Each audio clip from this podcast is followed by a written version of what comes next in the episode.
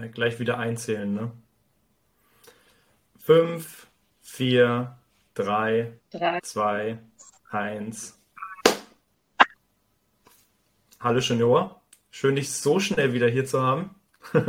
ja, Hallöchen, ja, ich freue mich auch wieder da zu sein. Ähm, leider natürlich aus ein bisschen schaden Umständen, aber ich glaube, der zweite wird genauso gut wie der erste.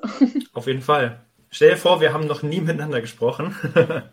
ja, genau. ähm, ja, wie geht's dir generell und was steht gerade an? Ja, also mir geht's gerade, also jetzt gerade richtig gut. Ähm, ich bin jetzt schon seit einer Woche in Hamburg. Äh, letzte Woche hatten wir die Aufnahme gestartet, wo ich gerade da war. Also ich kann euch sogar jetzt schon was aus dem Training erzählen. Ähm, genau, in einer Woche ist echt viel passiert, aber natürlich davor ähm, war ich in Witten und äh, bin umgezogen, weil ich eine neue Partnerin habe, äh, Annalena Grüne. Vielleicht hat man es auf Social Media mitbekommen. Und ähm, ja, war letzte Woche viel mit dem Umzug beschäftigt. Äh, diese Woche war abwarten und äh, jetzt haben wir tatsächlich noch eine neue Wohnung oder eine andere Wohnung bekommen, äh, die ein halbes Zimmer mehr hat, also Arbeitszimmer. und äh, da ziehen wir da also wieder um. Und ähm, ja, das heißt, ich habe gar nicht erst ausgepackt, sondern ich habe einfach aus meinen Kisten gelebt diese Woche. Und ja, äh, bin letzte Woche wieder ins Krafttraining gestartet, Athletiktraining und sogar einmal durfte ich schon am Ball wieder schnuppern. Ja, diese Woche geht es dann richtig weiter. Ähm, drei Balleinheiten, ganz normales Kraft- und Athletiktraining. Und ansonsten ja, bin ich ja nebenbei noch bei der Polizei. Und da war ich jetzt auch am Montag wieder, also gestern, war ich wieder unten bei der Uni und ähm, habe mir Verkehrsrecht angehört. Das war sehr toll. Ja.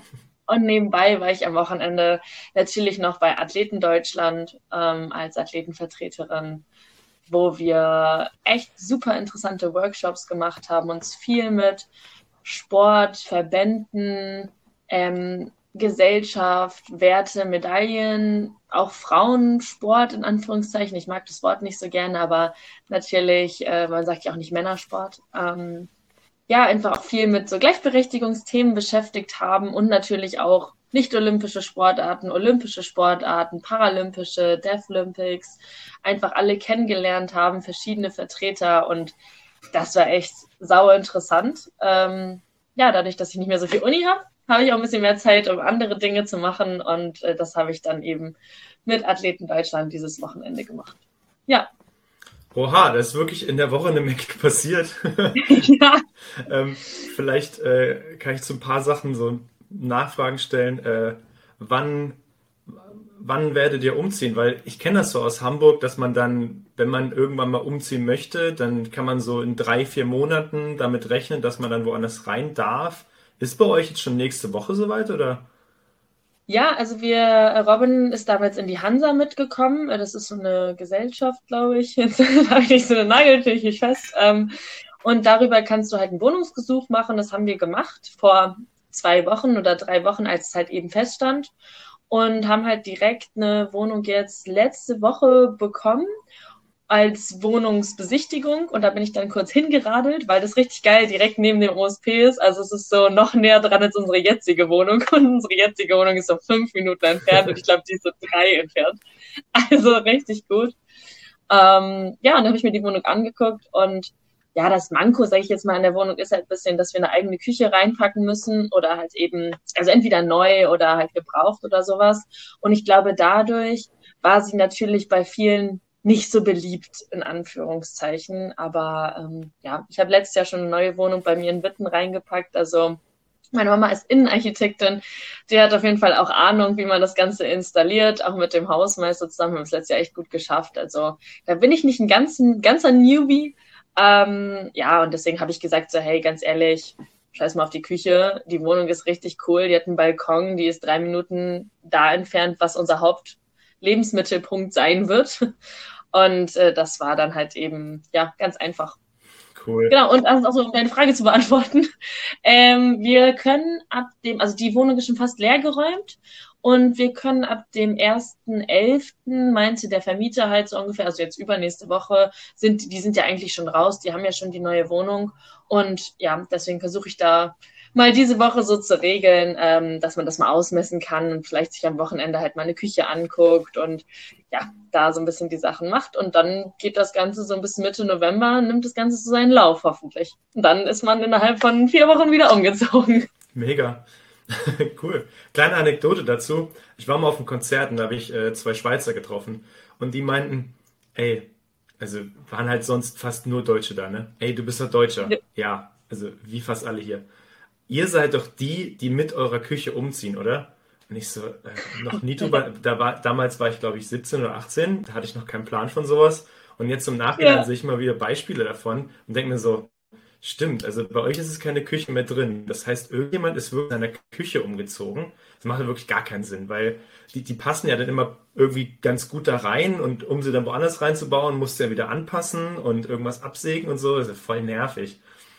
Ja, ja gut, ich glaube, dass das Einzige, was halt bei so einer Küche ist, halt so ein bisschen der Standard, ne? Wenn man halt in so eine Studiwohnung oder so mal geht, also in meinen vergangenen WGs, wenn man sich da mal so die Küchen anguckt, dann denkt man sich so, ja, also ob du jetzt hier diesen Ofen putzt oder nicht, ich glaube, da ändert sich nicht mehr viel dran.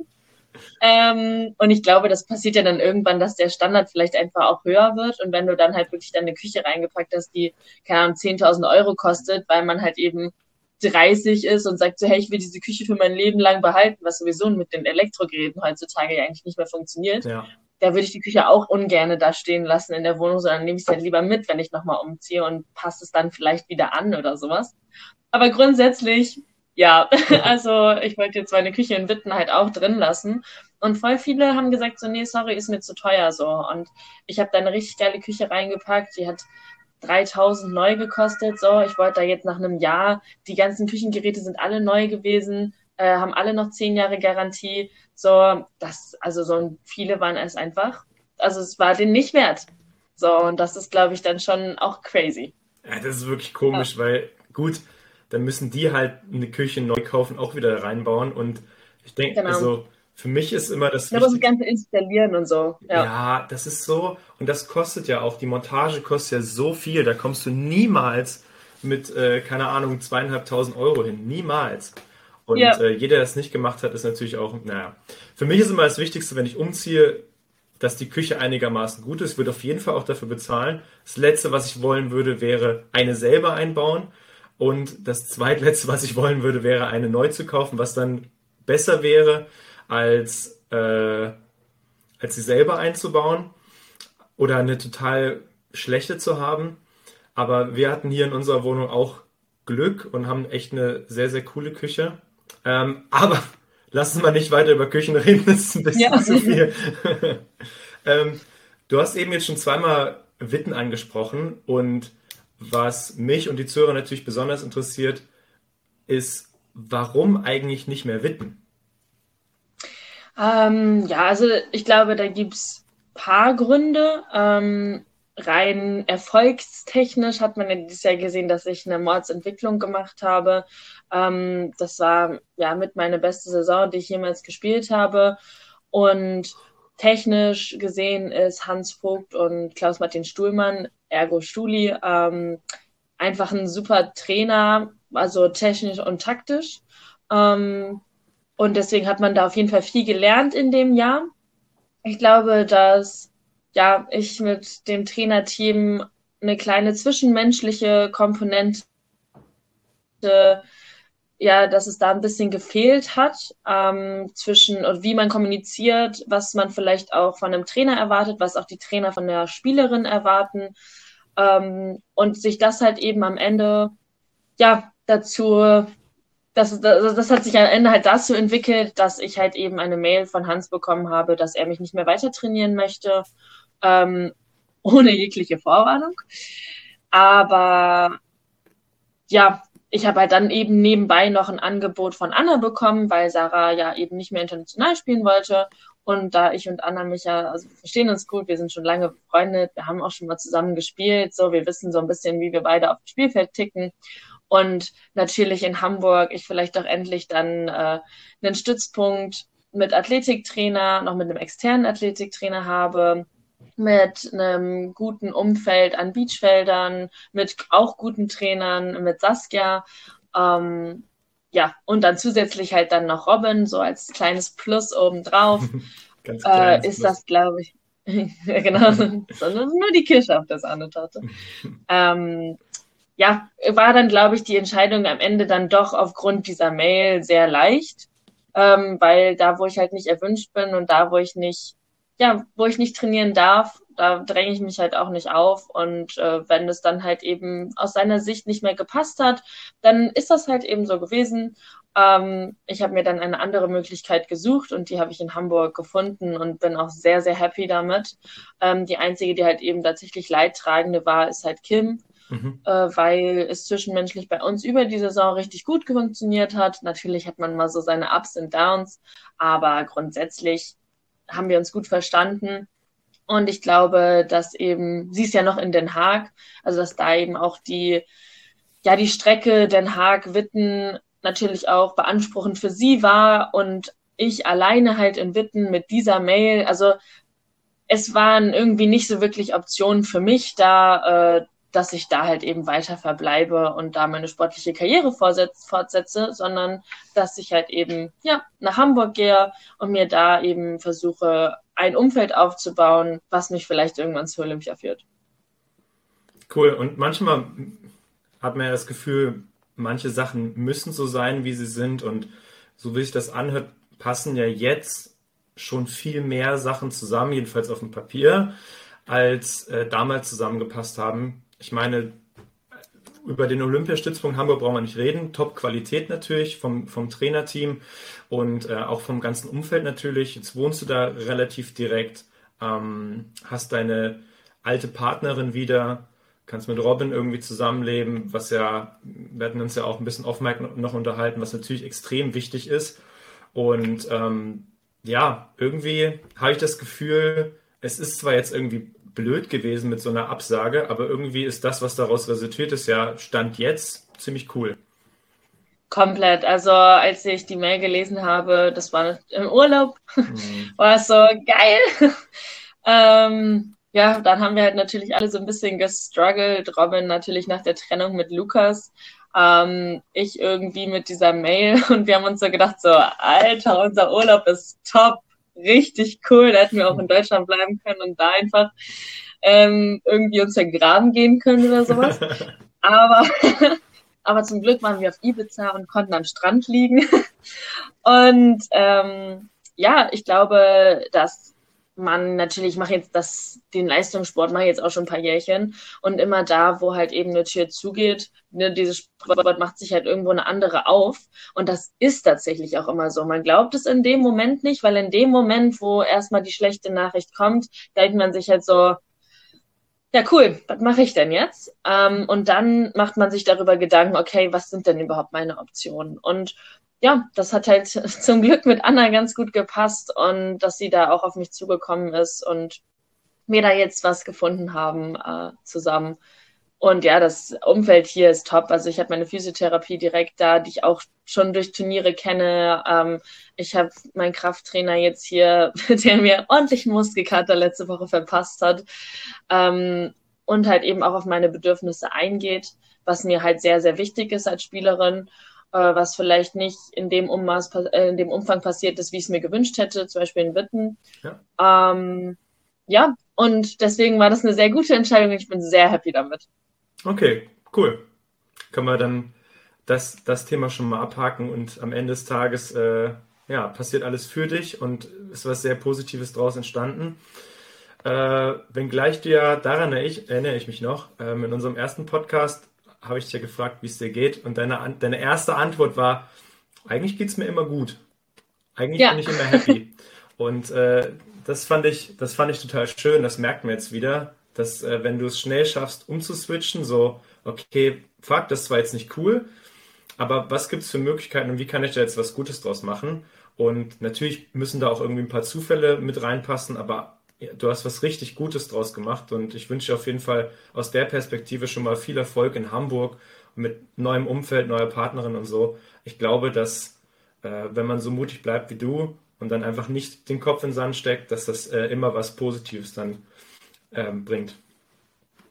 Ja, vielen Dank. Ich kann mich aber auch noch erinnern, dass du gefragt hattest, warum ich immer, also oder ob, beziehungsweise ob ich wirklich immer so happy bin. Genau. Und äh, ich glaube, das interessiert natürlich auch viele, weil jeder, der mich privat kennt, ähm, der kennt mich natürlich auch als sehr glückliche Person, aber er kennt mich, oder wenn man mich auf dem Feld mal anguckt, ja, da laufe ich natürlich nicht wie so ein Strahlerheinz die ganze Zeit rum.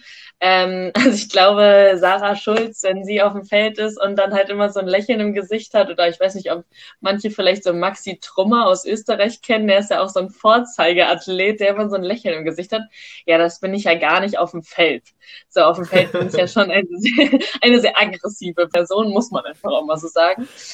Ähm, ja, und da habe ich damals halt auch geantwortet, natürlich gibt's auch immer Tiefschläge so, ne? Ähm, ich, wie ich auch schon gerade gesagt habe, als ich die Mail bekommen habe, so, natürlich bin ich da, springe ich da nicht rum und sag so, ah, cool, geil, jetzt wird sich vielleicht eine neue Möglichkeit eröffnen, sondern es ist schon erstmal so, boah, jetzt erstmal tief durchatmen, was machst du jetzt? Und ähm, das passiert natürlich auch innerhalb der Saison. Also gerade Berlin war einfach ein ganz großer Tiefschlag diese Saison, ähm, weil wir also weil ich auch echt gut gespielt hatte und ähm, wir als Team die ganze Zeit echt gut gespielt haben und in Berlin einfach wirklich niemand Leistung abrufen konnte.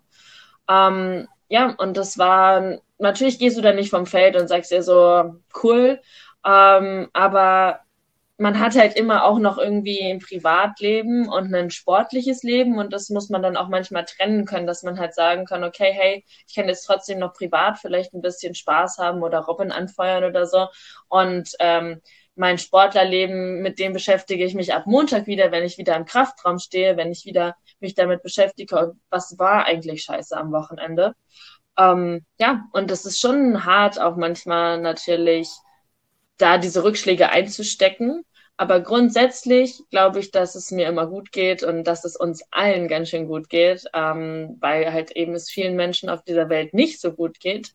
Und ja, eben andere Leute und tatsächlich auch andere Sportler habe ich am Wochenende gelernt, einfach mit viel anderen Hürden zu kämpfen haben. Also wir haben in Deutschland einfach ein Sportsystem, was tatsächlich nicht so geil ist, so gerade für nicht-olympische Sportarten. Und das ist mir am Wochenende auch nochmal bewusst geworden, dass wir mit Beachvolleyball als olympische Sportart einfach viel mehr Förderung bekommen oder auch viel mehr gesehen werden. Ähm, und ja, also das ist einfach so, man muss sich immer so in Relation natürlich stellen, was, wo bin ich, was für ein Mensch bin ich und was passiert vielleicht auf der Welt und äh, wie schlimm ist das jetzt tatsächlich, was jetzt gerade passiert ist? Ähm, und kann ich das verbessern oder kann ich da eben nichts dran tun? Ja. Ja, ganz genau. Das äh, kann ich nur bestätigen. Am Ende sind die Probleme, die wir haben, so verlorenes Turnier zum Beispiel oder eine verhauene Prüfung oder irgendwie, wenn du Unternehmer bist, eine Woche läuft man nicht so gut oder weiß der Geier, ist alles im Prinzip so egal, wenn du es in Relation setzt zu dem, was sonst so passieren kann. Und ähm, ich glaube, je öfter man sich erdet und so die Relation wieder aufnimmt und das einfach mal alles, was passiert, in diese Relation setzt, desto besser geht es einem auch, weil man sagen kann, okay, das war jetzt nicht gut, aber ganz ehrlich, schlimm ist es nun wirklich nicht. Und das ist auch der Grund, ja. warum Leute, die eben aus einer Situation kommen, die echt unschön war, also zum Beispiel ähm, Menschen, die aus einem Überschwemmungsgebiet kommen, Menschen, die aus, die beispielsweise geflüchtet sind, Menschen, die aus Armut oder aus Krankheit kommen, die haben oft eine bessere Perspektive aufs Leben. Nicht, dass ich sagen würde, es wäre jetzt wünschenswert, dass man das mal erlebt hat, aber man sieht bei den Menschen oft, dass sie einfach eine, eine andere Einstellung zum Leben haben, die oft sehr, sehr positiv ist. Und deswegen ja, immer mal wieder erden, in Relation da setzen. Da können wir uns halt alle eine Scheibe von abschneiden ja, manchmal. Absolut. Ja, jetzt habt, habt ihr verkündet, du und Anna, ihr spielt jetzt zusammen. Ihr habt aber noch nicht erzählt, was ihr euch jetzt vorgenommen habt für nächste Saison. Was da denn eure Ziele sind, wenn ihr jetzt zusammen spielt? Ähm, ich glaube, also ich habe gehört, der Turnierkalender soll jetzt irgendwann rauskommen. Ich bin mal gespannt und ich bin auch mal gespannt, ob der so bleibt oder nicht. ähm, und ich glaube, dann wird man sehen, was man auf jeden Fall für Turniere spielt. Ähm, ich hoffe auch, dass die deutsche Tour sich bald mal meldet und da ein paar Daten raushaut. Dann kann man natürlich als Spieler auch immer besser planen. Aber grundsätzlich ist der Plan, gerade mit Olympia nächstes Jahr, wird es einfach super hart im ersten Quartal oder im ersten Halbjahr ähm, internationale Turniere zu spielen. Also wir werden versuchen, uns eine gute Ausgangsposition zu schaffen, wahrscheinlich wieder viele Future spielen, ähm, versuchen die Challenger Quali bestmöglich zu spielen. Also eher den Fokus auf den internationalen Turnierkalender zu rücken, anstatt auf den nationalen. Ähm, obwohl ich sagen muss, natürlich nationale Tour dieses Jahr hat halt auch einfach echt gebockt. Ja. Ähm, aber das ist ja nicht der Plan. Also der Plan ist ja für die nächsten Jahre auf jeden Fall, sich auch international weiterzuentwickeln. Und dafür braucht man halt genauso wie auf nationalem Raum einfach die Erfahrung. Und ich habe halt dieses Jahr gemerkt, dass wir ja zu viele Challenger gespielt haben, in Anführungszeichen, ohne die Future davor zu spielen. Und dann ist es natürlich viel schwieriger, auch gerade für mich, die nicht so viel internationale Erfahrung hatte, einfach da anzuknüpfen und zu sagen, okay, hey, ich kann, ich weiß, dass ich zwar gewinnen kann, wenn ich jetzt meine bestmögliche Leistung abrufe, aber ich habe noch irgendwie so viel Druck oder ich bin dann doch aufgeregt oder da passt dann vielleicht irgendwas Kleines nicht.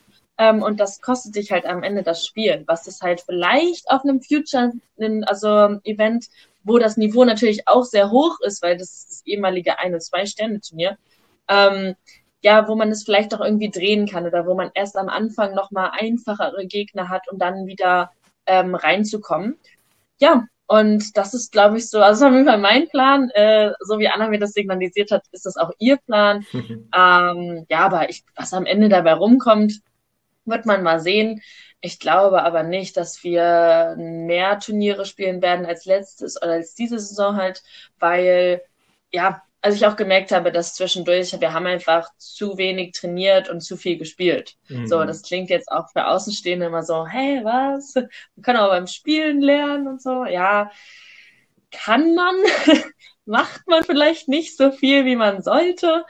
Ähm, ja, weil du dann doch wieder irgendwie in deine alten Muster verfällst. Du willst halt gewinnen. So, ne? Also ich glaube, jeder steht auf dem Feld und wenn er spielt, dann will er gewinnen und nicht gucken, ob jetzt meine Armschleife äh, von unten nach oben gezogen war und wie hoch der Ellbogen war und wohin meine Hand gezeigt hat, nachdem ich dann den Shot gespielt habe. Ähm, ja, und dann deswegen braucht man das Training halt auch zwischendurch. Und halt auch gerade das Krafttraining. Also man nimmt einfach innerhalb der Saison super viel ab, weil man nicht, also an Muskeln, also ich nehme, manche nehmen, nehmen auch ab innerhalb der Saison. Ich gehöre nicht dazu. Ich nehme einfach nur an Muskeln ab. Und ähm, ja, ich brauche halt einfach mein Krafttraining, weil ich sonst halt eben, wie man halt auf diese Saison gemerkt hat, einfach Knieschmerzen bekomme. Und das ist dann halt eben nicht so geil am Ende. Und vor allem, das, worauf ich nochmal zurückkommen wollen würde, ist, dieses viele Rumgereise, du hast ja gemeint, es gibt dann mal so Kleinigkeiten, die dann den Ausschlag geben, dass man eben nicht gewinnt, dass man die Quali vielleicht eben nicht schafft. Man muss ja vor Augen halten, man fliegt dann teilweise relativ weit oder fährt halt mit dem Zug und äh, Zugfahren hat immer die Gefahr, dass man auch noch ein bisschen Verspätung hat. Ähm, dann bist du dort, dann schläfst du vielleicht einmal, kannst ein halbes Mal trainieren, hast vielleicht ganz andere ähm, ganz anderen Sand, ganz andere Witterungsbedingungen, also Luftfeuchtigkeit. Das sind ja alles Themen, an die man sich erstmal irgendwie gewöhnen muss. Und Wind ist auch ein ganz großer Faktor. Wind ist noch ein Thema. So, und dann stehst du da, hast dein erstes Spiel gleich gegen ein Top-Team. Das ist natürlich klar, dass es dann extrem schwierig ist, sich dann durchzusetzen, wenn alles irgendwie neu ist. Und von daher kann ich das schon verstehen, dass du sagst, okay, man, man lernt dann eben manchmal auch unterwegs nicht so viel, sondern muss sich auf die absoluten Basics konzentrieren, ähm, dass man es irgendwie schafft zu gewinnen oder dass man es irgendwie schafft, da ein paar Punkte zu holen, sagen wir es mal so. Und ähm, deswegen kann ich das auf jeden Fall nachvollziehen. Auch dieses vielleicht lieber ein bisschen weniger Turniere spielen dieses Jahr, damit man die, die man spielt, eben oder die, in denen man spielt, dann auch wirklich das Neugelernte anwenden kann. Also ich glaube, jeder, der dann auch noch die, die Reisezeit und Co. mit einbezieht, der kann das schon ziemlich gut nachvollziehen. Ja, also ich glaube gerade so Flüge oder sowas. Ich, ich habe gerade überlegt, als du so gesagt hast, zum Zug, mit Zug. Ich glaube, ich bin tatsächlich noch nie mit dem Zug irgendwo international hingefahren. Also entweder mit dem Auto oder mit äh, oder ich bin geflogen. Und ja, also die Reisen sind halt, ja, sind halt heavy. Ähm, und ich glaube, dass es halt da auch einfach auf einen guten Schlaf und sowas drauf ankommt, dass man da halt eben seine Leistung bringt. Aber du kannst ja auch auf Reisen einfach sich nicht so gut ernähren. Also dein ganzer reller Rhythmus ist ja einfach raus. Und dann musst du halt erstmal ein bisschen ankommen. Und meistens hast du ja nicht so viel Geld, dass du jetzt sagst, so, ey, ja, ich fliege halt eine Woche vorher hin. ähm, ja, und deswegen sind da natürlich viele Faktoren bei. Ja. Das ist halt auch das nächste noch. Ne? Es geht immer auch ein bisschen um Kohle, wann man von wo aus fliegt oder ob man dann doch lieber mit dem Auto fährt oder ich meine ganz ehrlich, ähm, ihr seid Profisportler, so andere Profisportler, die werden halt den ganzen Tag hin und her gefahren ähm, und auch Autofahren, sich auf den Verkehr zu konzentrieren. Da gibt es ja auch so und solche Leute. Mir fällt das extrem schwer. Ich bin nach einer langen Autofahrt ziemlich kaputt und auch für den Körper ist halt nicht so geil, weil man echt brutal einsteift während des Fahrens. Ja. Außer man macht halt irgendwie alle anderthalb Stunden Pause, aber das kann man sich ja eben auch nicht wirklich leisten bei einer langen Fahrt. Also von daher klar, also das ist alles eine ziemliche Herausforderung, eben körperlich, mental und dann im Hintergrund hat man immer noch das Thema finanziell, also auch finanziell ist es immer eine Herausforderung, dann sich einigermaßen gut zu ernähren und so weiter. Ich meine, guck mal, beste Beispiel ist, wenn ich in Hamburg am Hauptbahnhof bin, dann hast du, ja, ganz ehrlich, du hast da diesen einen Stand, wo es Franzbrötchen gibt, die kosten halt 2 Euro. Und du hast den Stand, wo es einen Salat gibt, der kostet halt 12 bis 15 Euro. Und ähm, wenn du dir dann als Profi, und das ist ja klar, jedes Mal den Salat holen musst, das ist natürlich dann fünfmal so teuer, wie sich zwei Franzbrötchen zu kaufen. Und ähm, das ist ein ganz plakatives Beispiel, aber das zieht es ja komplett durch. Das heißt, du musst immer auf, auf Qualität gehen, du musst immer irgendwie auf Komfort gehen, auch dann beim Fliegen, ähm, weil ihr seid auch alle nicht so klein. Und äh, dann stehst du da am Ende, hast super viel Geld ausgegeben, um dann in der Quali bei einem Challenger-Turnier vielleicht rauszufliegen. Das ist natürlich ein bisschen ja. ernüchternd. Ja, das kenne ich nur zu gut. Ja, Brasilien war toll. War es da so? In Brasilien? Äh, ja, wir sind nach Brasilien damals geflogen und also ich war jetzt schon dreimal in Brasilien ähm, aufgrund von Studentenweltmeisterschaft letztes Jahr, davor das Vier-Sterne-Turnier und jetzt halt dieses Jahr nochmal zwei Challenger. Und Brasilien-Flug, also du fliegst halt einfach 30 Stunden. So, ne? Ich glaube, du fliegst irgendwie, ja, du fliegst vielleicht, im Endeffekt fliegst du vielleicht nur zwölf und dann nochmal sechs oder sowas. Aber du bist einfach, ich glaube, Paula Schierz hat damals, äh, als wir zu einer Studentenweltmeisterschaft zurückgeflogen sind, hat sie so einen Timer in der, im, im iPhone angemacht wo sie dann einfach so getrackt hat, wann sie aus der Hoteltür rausgegangen ist und wann sie halt in ihre Haustür reingegangen ist. Und ich glaube, da stand am Ende des Tages stand da 47 Stunden mhm. oder sowas drauf. So, ne? Dann natürlich mit Deutscher Bahn, Verspätungen und dann halt nach Hause laufen und so. Aber man muss sich halt mal vorstellen, so, dann bist du einfach aus zwei Tage unterwegs. Einfach, um dann halt eben, wir sind natürlich ein bisschen hin, früher hingeflogen und haben halt dann noch ein bisschen da trainiert. Ja, aber da sind wir auch in der zweiten Quali-Runde halt rausgeflogen. Gerade das zweite Challenger, das war halt echt knapp im dritten Satz, irgendwie 15-10 oder 15-12 oder so. Also wirklich, wo man so ein bisschen auch dran gekratzt hat, mal ins Hauptfeld zu kommen. Und ja, das ist dann halt schon ernüchternd, wenn man dann halt so viel Reise auf sich nimmt und dann eben es noch nicht packt. Aber ich bin ja noch jung, ich habe ja noch was vor mir. Also alles easy. Oh, ja, also ich bin ja gerne zu Hause. Äh, da hatten wir auch letzte Woche drüber gesprochen. Und es muss mental so anstrengend sein, dann so, so viel Aufwand für zweite Quali-Runde. Und klar, ich meine, es ist, es ist dein Sport, es ist dein Beruf. Natürlich macht man das dann. Aber ich kann mir vorstellen, dass das eben auch mental ziemlich ernüchternd sein kann. Ähm, aber jetzt wird ja alles anders. Jetzt, wo du mit Anna trainierst und spielst, äh, wird es ja bestimmt ziemlich was ändern. Äh, Gibt es noch irgendwas, wo du sagst, ey, daran müssen wir jetzt unbedingt arbeiten, damit wir nächstes Jahr ein Top-Team sind?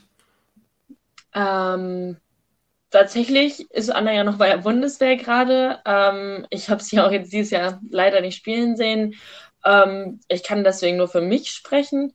Und bei mir muss ich auf jeden Fall meinen Körper in den Griff kriegen, dass ich halt da mein, also mein Ziel ist halt wirklich, mein Knie so fit zu bekommen, ich habe jetzt keine großartigen Schmerzen, so, ne, dass man sagt jetzt so, oh, ich kann mich jetzt hier nicht mehr bewegen. Aber es kommt halt dann doch, dass man sagt, okay, in der Saison wenig Krafttraining, viel Spielen, viel Sprünge, ähm, dass man, dass ich dann meine Patellasehne dann halt doch eben am Ende des Tages merke. Und das ist mein Plan halt bis ja zum Saisonstart das rauszukriegen und da halt wirklich so krass die Beinrückseite, die beiden Außenseiten und auch die Patella halt zu stärken, dass man da eben ähm, ja komplett fit reingeht und dann spielerisch würde ich auf jeden Fall sagen, dass ich halt versuche, das, was ich dieses Jahr in meinen höchsten, in meinen bestmöglichen Spielen erreicht habe, ähm, das einfach zu, ja, zu verfestigen oder das auch immer abrufen zu können. Also sozusagen das Grundniveau weiterhin anzuheben, dass man weniger Fehler macht, gerade international Fehlerquote, ja, Beachvolleyball, komplett fehleranfälliger Sport. Ähm, man macht eigentlich nur einen Punkt, wenn gefühlt die andere Mannschaft einen Fehler macht. Und ja, wenn du selber weniger Fehler machst, dann gewinnst du meistens das Spiel. Ähm, ich glaube, an solchen Sachen würde ich auf jeden Fall gerne arbeiten. Und ja, dann glaube ich, dass wir nächstes Jahr ein gutes Team werden und äh, ja, viele andere Teams hoffentlich zum Schwitzen bringen werden und äh, ja, da vielleicht auch mal ein paar Sachen abstauben. Okay, bin auf jeden Fall gespannt und drück dir Daumen für die Reha. Ich möchte diese Folge kurz unterbrechen, um die Sponsoren des Podcasts vorzustellen. Einer der Sponsoren ist Nucleus Health. Nucleus Health stellt hochwertige und einzigartige Nahrungsergänzungsmittel her, die mir helfen, gesund zu bleiben und 100% leistungsfähig zu sein. Ich verwende zum Beispiel das Multivitamin, das mich mit allen wichtigen Mineralien und Vitaminen versorgt. Und ich nutze auch das Premium Kollagen für gesunde Sehnen und Gelenke. Möchtest auch du hochwertige Nahrungsergänzungsmittel? Dann besuche nucleushealth.de und erhalte 10% Rabatt auf deine Bestellung mit dem Code FIL10. Die Sponsoren und deren Website sind nochmal in den Shownotes verlinkt. Und nun weiterhin viel Spaß bei der Folge. Vielleicht können wir nochmal zurückgehen in, in deiner Geschichte. Mich würde interessieren, wie du überhaupt beim Beachvolleyball gelandet bist.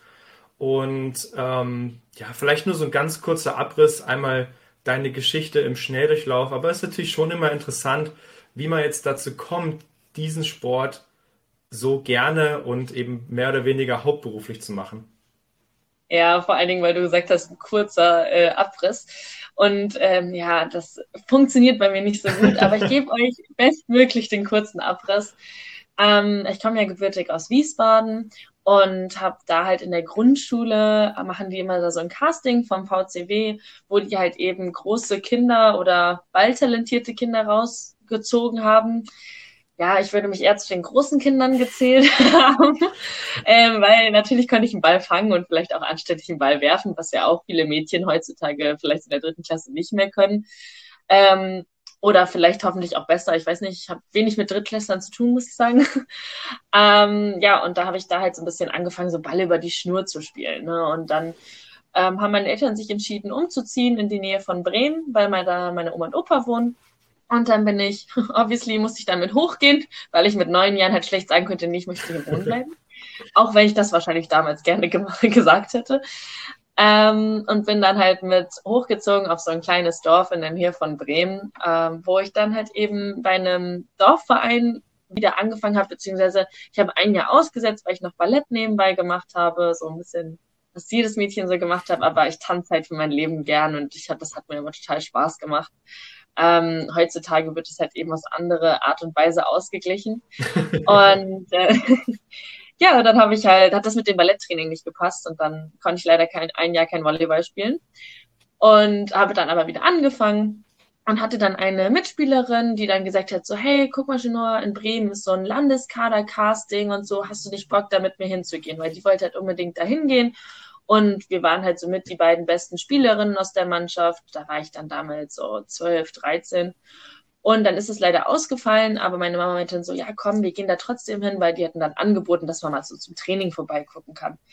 Ja, und dann habe ich da so beim Training vorbeigeguckt und war halt irgendwie ein Kopf größer als alle anderen, ähm, weil ich halt mit 13 schon so groß war wie jetzt. Also ich war halt mit 13 1,81,5 und ähm, ja, das hat sich halt leider bis dahin auch nicht geändert oder zum Glück, man kann es ja immer sehen, wie man möchte. Und habe ich halt angefangen, dann bei Bremen zu spielen und bin da halt natürlich dann auch mit in eine normale Mannschaft, also Landeskader normale Mannschaft mit rein. Und ähm, ja, das war richtig cool. Und dann hatten wir irgendwie Bundespokal, da sind wir alle 16 Bundesländer so zusammen. Ähm, und da kommen dann immer auch die Nationaltrainer und gucken dann, okay, wer hat Perspektive, wer kann vielleicht in den Nationalkader rein und sowas. Und dann wurde ich halt zu der Sichtung eingeladen. Und da weiß ich halt noch ganz genau, wie mein Trainer halt so gesagt hat, ähm, ja, ach, Schimmer, nimm es einfach mit als Erfahrung. Ja, du wirst sowieso nicht genommen. Und ich war damals so, ja, danke für gar nichts. und ähm, mein, meine Mama meinte nur so, ah, toll, dann müssen wir uns ja entscheiden, ob du aufs Internat gehst oder nicht. So, also es waren so richtig so zwei Seiten. So, der eine hat so gesagt, so, hey, ich glaube, du schaffst es wirklich, also so bis ansatzweise, also du bist noch nicht mal ansatzweise da dran. Und die andere Seite war so, ja, also dann gehst du dann aufs Internat, so ungefähr. So. Und dann bin ich da hingegangen und das war halt wirklich crazy, weil ich hatte halt gerade einen Aufschlag von oben gelernt. So. Und dann kommt halt da so eine Lina Alsmeier oder halt auch eine Emma Syris damals, die jetzt auf, auf, aufgehört hat, also diese ganzen 2000, 2001er Jahre, die jetzt auch alle Halle spielen, ne, Camilla Weitzel und so. Ähm, kam da halt an und dann fing da irgendjemand an mit Sprung Topspin. Und ich war so, alles klar, ich kann gerade mal einen Aufschlag von oben. ja, und ähm, dann bin ich da tatsächlich eingeladen worden oder bin ich dann in den Perspektivkader gerutscht und dann mussten wir uns tatsächlich entscheiden, ob ich auf Internat gehe oder nicht. Und dann bin ich, habe ich gesagt, so ja, komm, mache ich. Und dann bin ich nach Münster damals aufs Sportinternat gegangen, was eine richtig, richtig coole Zeit war. Ähm, ja, und habe da halt dann angefangen, ja, Volleyball professionell irgendwie so zu machen und habe aber davor schon gebeacht mit meiner Partnerin aus Bremen, weil sie halt eben meinte, hey, du bist groß, du bist bestimmt eine gute Blockerin, lass uns einfach zusammen beachen gehen. Und bin da eigentlich ja so gleichzeitig in Halle und Beach eingestiegen und war auch immer so als Kombi-Kader geplant. Ähm, ja, habe dann irgendwann zweite Liga in Münster gespielt als Mittelblocker und habe mich dann gefühlt jedes Jahr in der Annahme abgequält im Sand. Aber am Ende des Tages war dann nach dem Abi die Entscheidung Beachvolleyball oder Halle. Und Halle war halt, ja, zweite Liga ist cool, ähm, aber ich mag einfach die Sonne, ich mag das Rumreisen, ich mag es auch, sich mit einer Person auseinandersetzen zu müssen und nicht mit sechs oder mit zwölf in einer Mannschaft. Ähm, und ich mag auch dieses Selbstständige einfach am Beachvolleyball. Ich bin jemand, der seinen eigenen Kopf hat, äh, man kann natürlich mich manchmal eines Besseren belehren, aber grundsätzlich habe ich immer herausgefunden, was für mich einfach gut ist. Und das hat sich im Beachvolleyball halt einfach angeboten. Natürlich stößt man da auch an ein paar Widerstände und so. Und dann bin ich nach Stuttgart gegangen und war dann drei Jahre in Stuttgart und ähm, ja, habe dann versucht, meinen Sport weiterhin zu professionalisieren. Ähm, nebenbei bin ich dann halt zur Polizei gegangen, um mir halt das Ganze zu finanzieren äh, in Hessen aber auch. äh, also wieder back to the roots nach Wiesbaden. Und das macht total, also auch total Spaß. Und ich bin jetzt auch im Januar durch. Ja, und dann war ich ja drei Jahre in Stuttgart und dann habe ich ja das Angebot von Kim damals bekommen mit der Prämisse, dann gehst du aber nach Witten. Und das habe ich dann auch gemacht. Und ja, dann bin ich jetzt hier in Hamburg gelandet und ähm, spiele immer noch diesen wunderschönen Sport. Und ja, engagiere mich halt auch noch immer innerhalb des Sportes ein bisschen, damit man auch vielleicht für andere Kader, die nachkommen oder so, einfach eine bessere Ausgangssituation vielleicht damals hat, auch gerade mit diesem Kombi-Kader, also die Kommunikation zwischen Halle Beach funktioniert eigentlich so gut wie gar nicht. Ähm, damals habe ich mir halt auch deswegen mein Knie so ein bisschen zerschossen, weil man eigentlich gar keinen Urlaub hatte. Ähm, ja, dass man da eben auch vielleicht ein bisschen was ändert, dass die neuen Nachwuchsleute halt vielleicht eine bessere Ausbildung bekommen oder eine bessere Kommunikation als ich damals. Ja. Ja, mega. Danke für den schnellen Abriss. Ähm, ja. Ich habe ganz viele Fragen. Und zwar ja, meintest du jetzt äh, zum Schluss, du, du engagierst dich auch noch neben deinem Beruf, äh, Entschuldigung, neben deinem Sport, Schrägstrich Beruf, äh, für, ja. den, für den Sport. Und ähm, du bist ja Spielervertreterin zusammen mit Jonas mhm. Reinhardt mhm. auf der, für die genau. deutsche Tour. Mhm. Melly Gernert war ja auch schon zu Gast, die ja ihr Amt niedergelegt hat. Und ähm, was gibt es noch? Also was machst du noch? Athleten Deutschland, warst du, hast du ja am Anfang kurz erklärt, ähm, dass du dort warst, aber da wusste jetzt auch nicht ganz genau, ist jetzt ein Engagement genau. oder wurdest du eingeladen? Vielleicht kannst du da noch in der Ja, also, also ich bin Athletenvertreterin im Beach, so wie du gerade schon gesagt hast. Äh, wir haben halt unsere Athletensprecherin, das ist Maren äh, Fromm. Ah, ja. Ähm, genau, man kennt sie, glaube ich, auch. Um, die das sozusagen überrangig über uns macht und sich immer nur Informationen von uns einholt. Ähm, Athleten Deutschland ist ja für alle Bundeskaderathleten in Deutschland und dadurch, dass ich ja einen Bundeskader habe, bin ich da auch Mitglied und habe tatsächlich mich einfach nur so mit meinem Wissen in Anführungszeichen oder halt auch Nichtwissen engagiert, ähm, dass man halt so ein bisschen Erfahrung weitergegeben hat oder halt auch, ja, was, so, was läuft eigentlich bei uns im Verband so ab. Und dann ähm, mache ich noch oder bin noch Vertreterin bei der Athletenvertretung in Hessen. Ähm, genau, das war's, weil wir als einzig, einziges Bundesland noch eine eigene Athletenvertretung haben, äh, um halt dort alle Sportarten auch auf Landeskaderebene zu vertreten, weil halt eben der Bundeskader ja von Athleten Deutschland vertreten wird aber der Landeskader ist ja eigentlich auch schon ein Kader ähm, und hat vielleicht kleinere Probleme wie so Olympiastützpunkt Frankfurt oder sowas. Ähm, und dafür ist dann die Athletenvertretung Hessen da. Ja, genau. Und dann habe ich eigentlich alle Athletenvertreterpositionen mehr oder weniger ähm, abgegrast, die man abgrasen konnte. Aber es macht halt einfach auch total Spaß. Also mit engagierten Leuten zu arbeiten, versuchen, sich da in diese Verbandsstrukturen, diese Gremienstrukturen reinzuarbeiten. Und man versteht dadurch das System ein bisschen besser. Und ja, auch wenn es viel gegen eine Wand laufen ist, ja, weil Melli hat ja nicht ohne Grund das Amt niedergelegt, ähm, hoffe ich vielleicht einfach mit meiner neuen positiven Energie ähm, einfach, ja, oder auch mit so einer ungewissen Unwissenheit. Ne? Ich bin halt sehr unvorbelastet. Ich habe ja, ich habe nichts mitbekommen, weil vor fünf Jahren so ungefähr, da war ich halt noch im Nirgendwo und wusste noch gar nicht, was deutsche Tour ist. So, also das ist dann schon vielleicht auch nochmal ein positiver Faktor, dass man da halt eben reinkommen kann, sagen kann so, hey Leute, was geht hier eigentlich? Und jeder sagt so, hä, du weißt doch, was hier abgeht. Und ich sag so, nö, keine Ahnung. ja, genau. Und nebenbei bin ich auch noch, also nebenbei bin ich auch noch bei der Polizei. Ne? Also das, äh, das auch nicht vergessen. Nee, nee, nee, nee. Das wäre jetzt nämlich die nächste Frage gewesen. Ah, ja. Äh, heute führe ich so ein, so ein kleines Stichpunkt-Notizbuch und das hilft mir sehr weiter, okay. den nächsten Gedanken immer parat zu haben. Ähm, du bist bei der Polizei, aber du bist in Hessen bei der Polizei. Und abgesehen vom Anfang ja.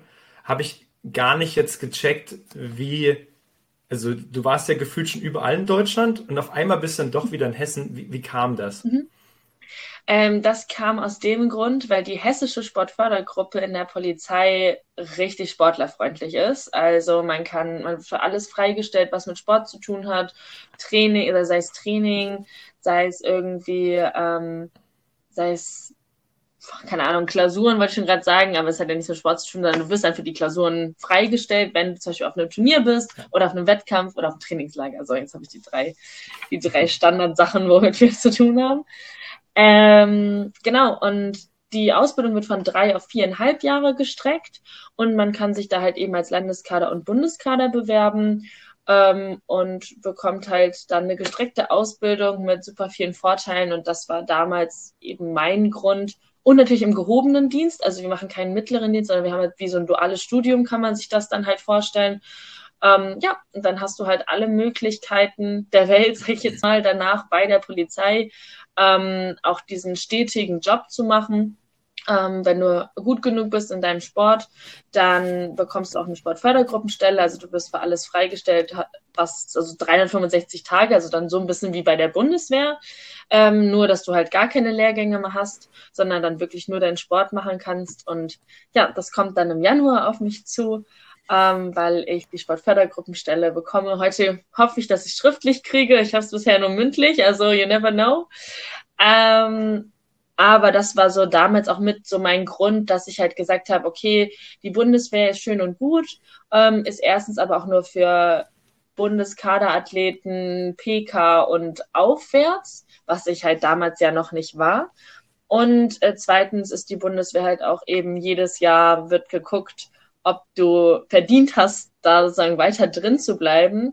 Und bei der Polizei wird auch jedes Jahr geguckt, ob du da verdient hast, weiter drin zu bleiben. Aber wenn sie sagen, hey, nee, wir würden dir jetzt dieses Jahr keine Sportfördergruppenstelle mehr geben, dann kannst du immer noch ganz normal arbeiten gehen. Also dein Gehalt geht nicht verloren. Ja. Ähm, was halt eben bei der Bundeswehr nicht der Fall ist. Und deswegen habe ich mich damals für Hessen entschieden, weil dieses System hat nur Hessen so. Es gibt auch andere Sportfördergruppen in Bavü und in Bayern.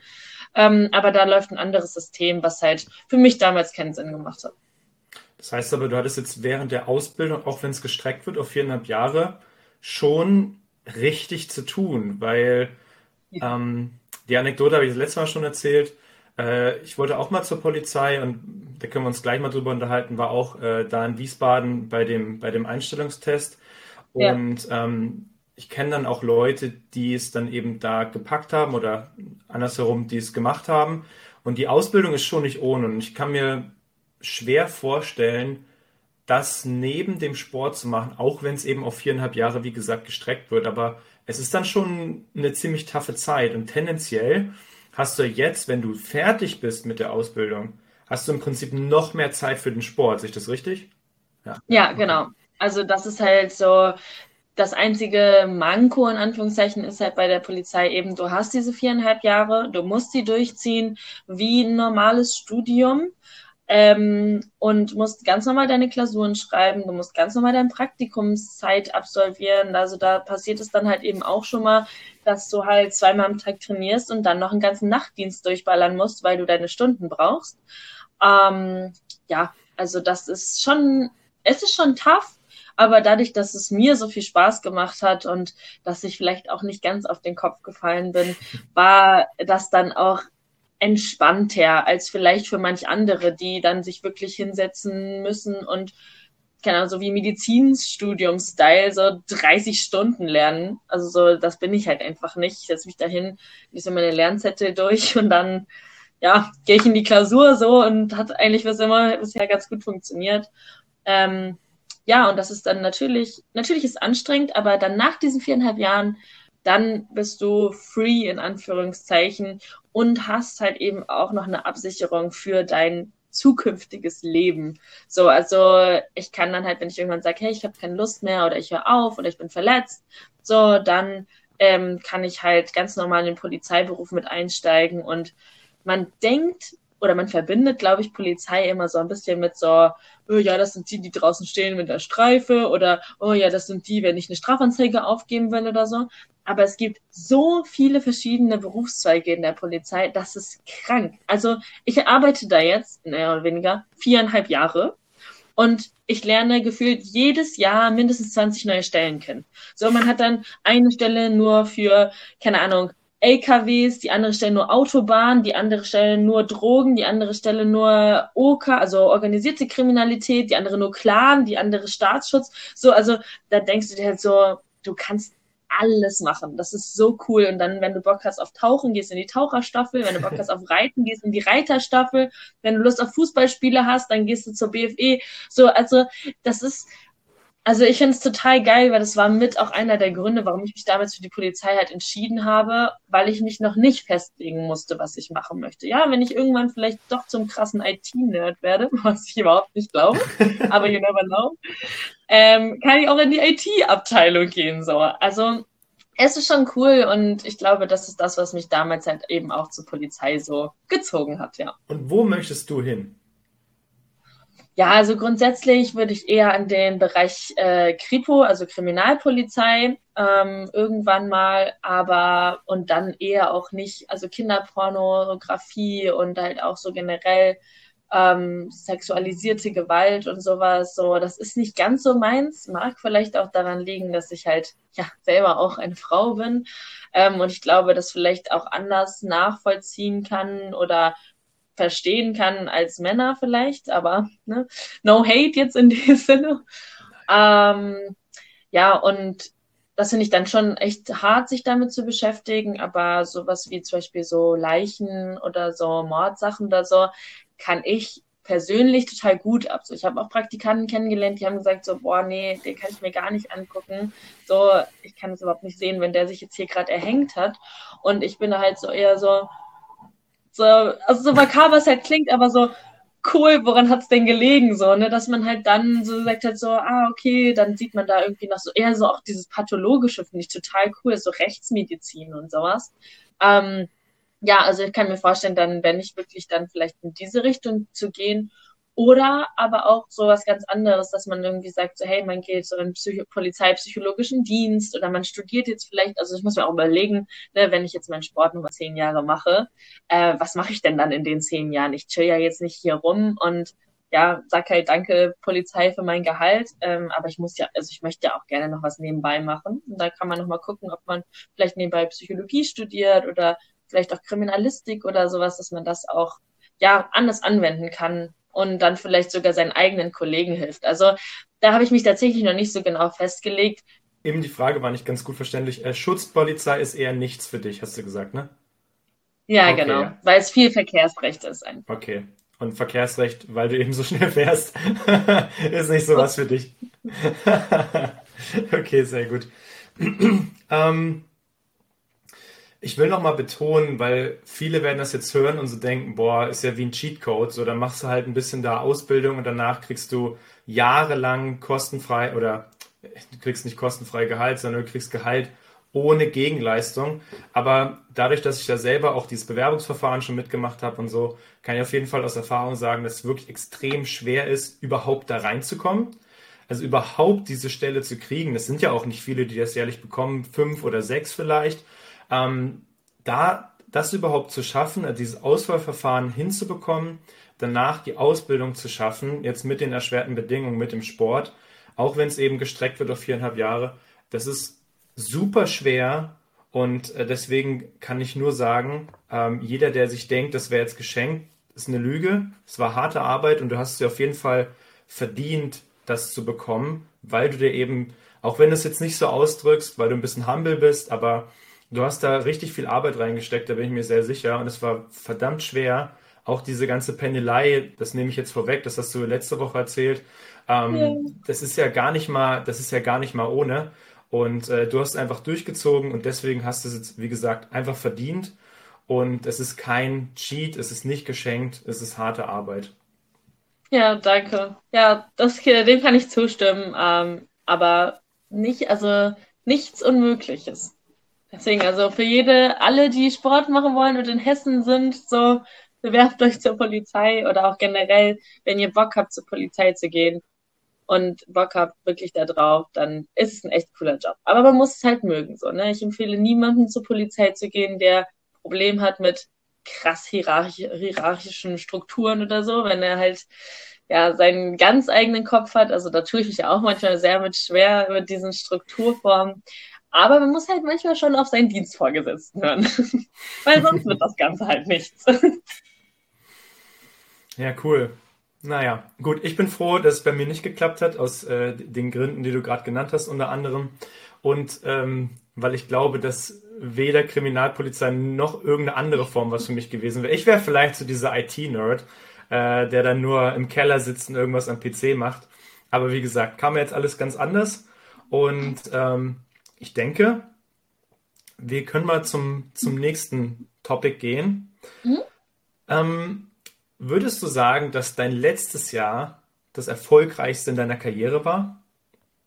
Ja, also je nachdem, wie man natürlich Erfolg definiert, aber grundsätzlich ähm, haben wir auf der deutschen Tour einfach krass gut gespielt. Ähm, Gerade die ersten drei Turniere haben wir echt wirklich äh, ja, gerockt. Ähm, Gerade mit den zwei Siegen in Bremen und Hamburg.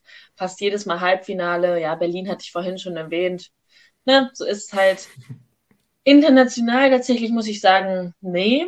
Weil klar hat man jetzt irgendwie auf den Challenger-Niveaus gespielt, aber normalerweise habe ich immer irgendwie eine Medaille geholt, wenn ich, äh, als ich angefangen habe, ja, mit meinem ersten Jahr, wo ich angefangen habe mit Anna äh, in äh, Belgien, da haben wir Silber geholt und dann letztes Jahr mit Anna auch in Baden Bronze und auch die Studentenweltmeisterschaft, wo wir da, ja, wir haben ja keine Medaille geholt, da sind wir Vierter geworden.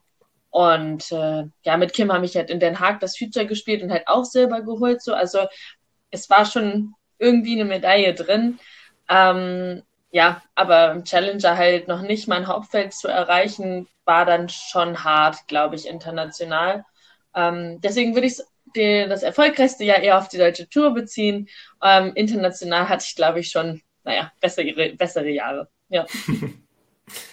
Bleiben wir mal national. Da hast du in, in Bremen und in Hamburg deine ersten Turniere gewonnen. Also und auch, es waren ja auch die ersten Turniere, abgesehen von äh, DM U20. Deutsche Meisterschaft U20, genau. Äh, abgesehen davon waren es so die ersten Turniere, die du überhaupt gewonnen hast. Und gerade dann gewinnst du Bremen. So, du hast erzählt, du hast Familie in Bremen und so. Wie war es für dich damals, Bremen so zu rocken? Also es war crazy. Ich glaube, ähm, als sie das Ding wirklich gewonnen haben, ich habe es gar nicht gecheckt. Also wenn man sich dieses Video anguckt, so, dann denkst du dir einfach so, ich, ich gehe so, ich laufe so hinter dem Ball her, weil es war ja auch richtig knapp im Tiebreak. Laufst hinter dem Ball her, der Ball ist aus. So, ich sag so, oh mein Gott, er ist aus, will mich eigentlich so kurz zu Kim freuen und dann war schon voll wieder so, okay, nächster Aufschlag, konzentrier dich und so. Und sie schon so Brille weggeschmissen, so, wow! Und ich war so, was ist gerade passiert? Guckst du auf den Spielstand, guckst du wieder zu ihr, guckst du nochmal auf den Spielstand, war so, oh mein Gott, wir haben es gewonnen. Also es war so richtig witzig, weil ich es einfach gar nicht geblickt habe. Ich war so im Spiel drin.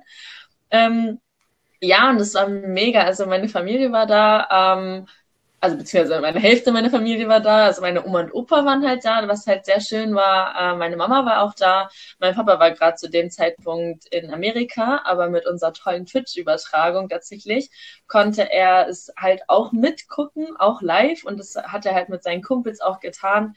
Äh, mein Bruder war gerade in Kanada und hat sich dann im Nachhinein mit der so, hä, warum habt ihr nicht Bescheid gesagt, dass Chinoa spielt?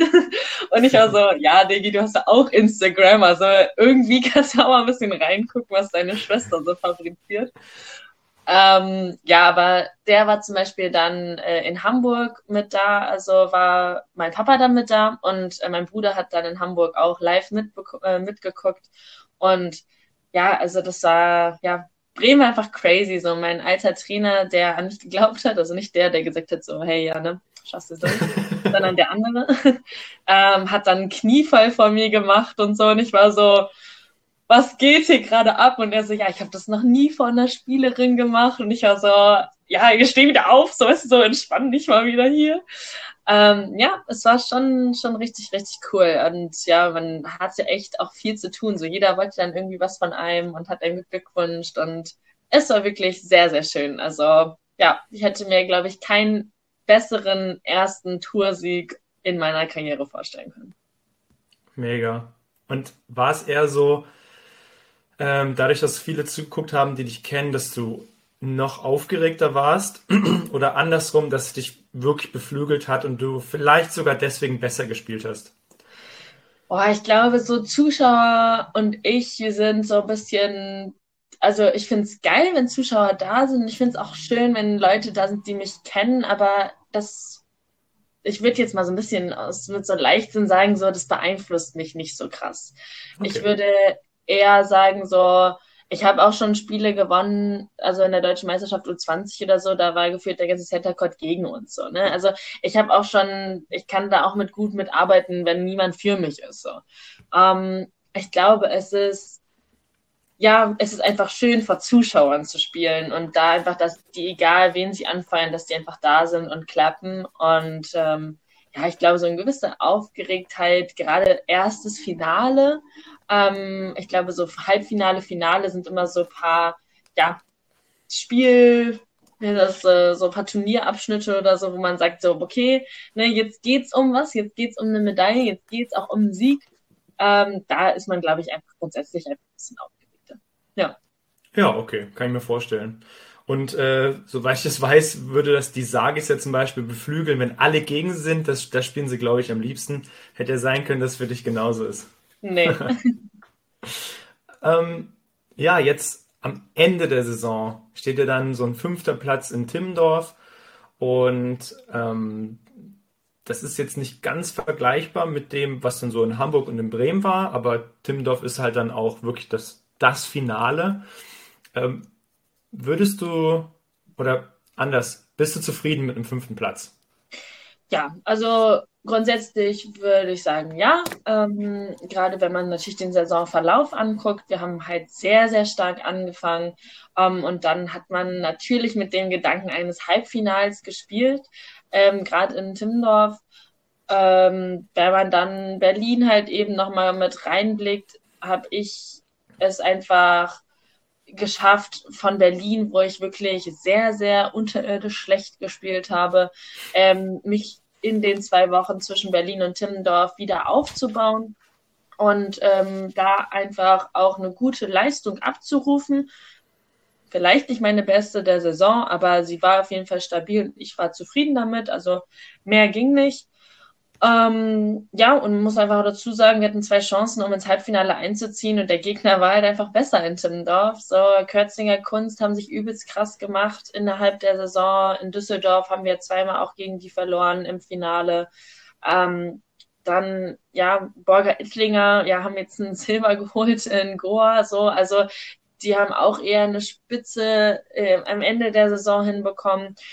Ja, und dann ist es halt einfach so, dass man dann eben mit einem fünften Platz rausgeht. Aber ich glaube, dass ja, dass ich noch ein paar deutsche Meisterschaften hoffentlich vor mir habe und dann ist eben das Ziel für nächstes Jahr im Halbfinale zu machen. So. Also ja, grundsätzlich bin ich zufrieden. Das wollte ich hören, perfekt.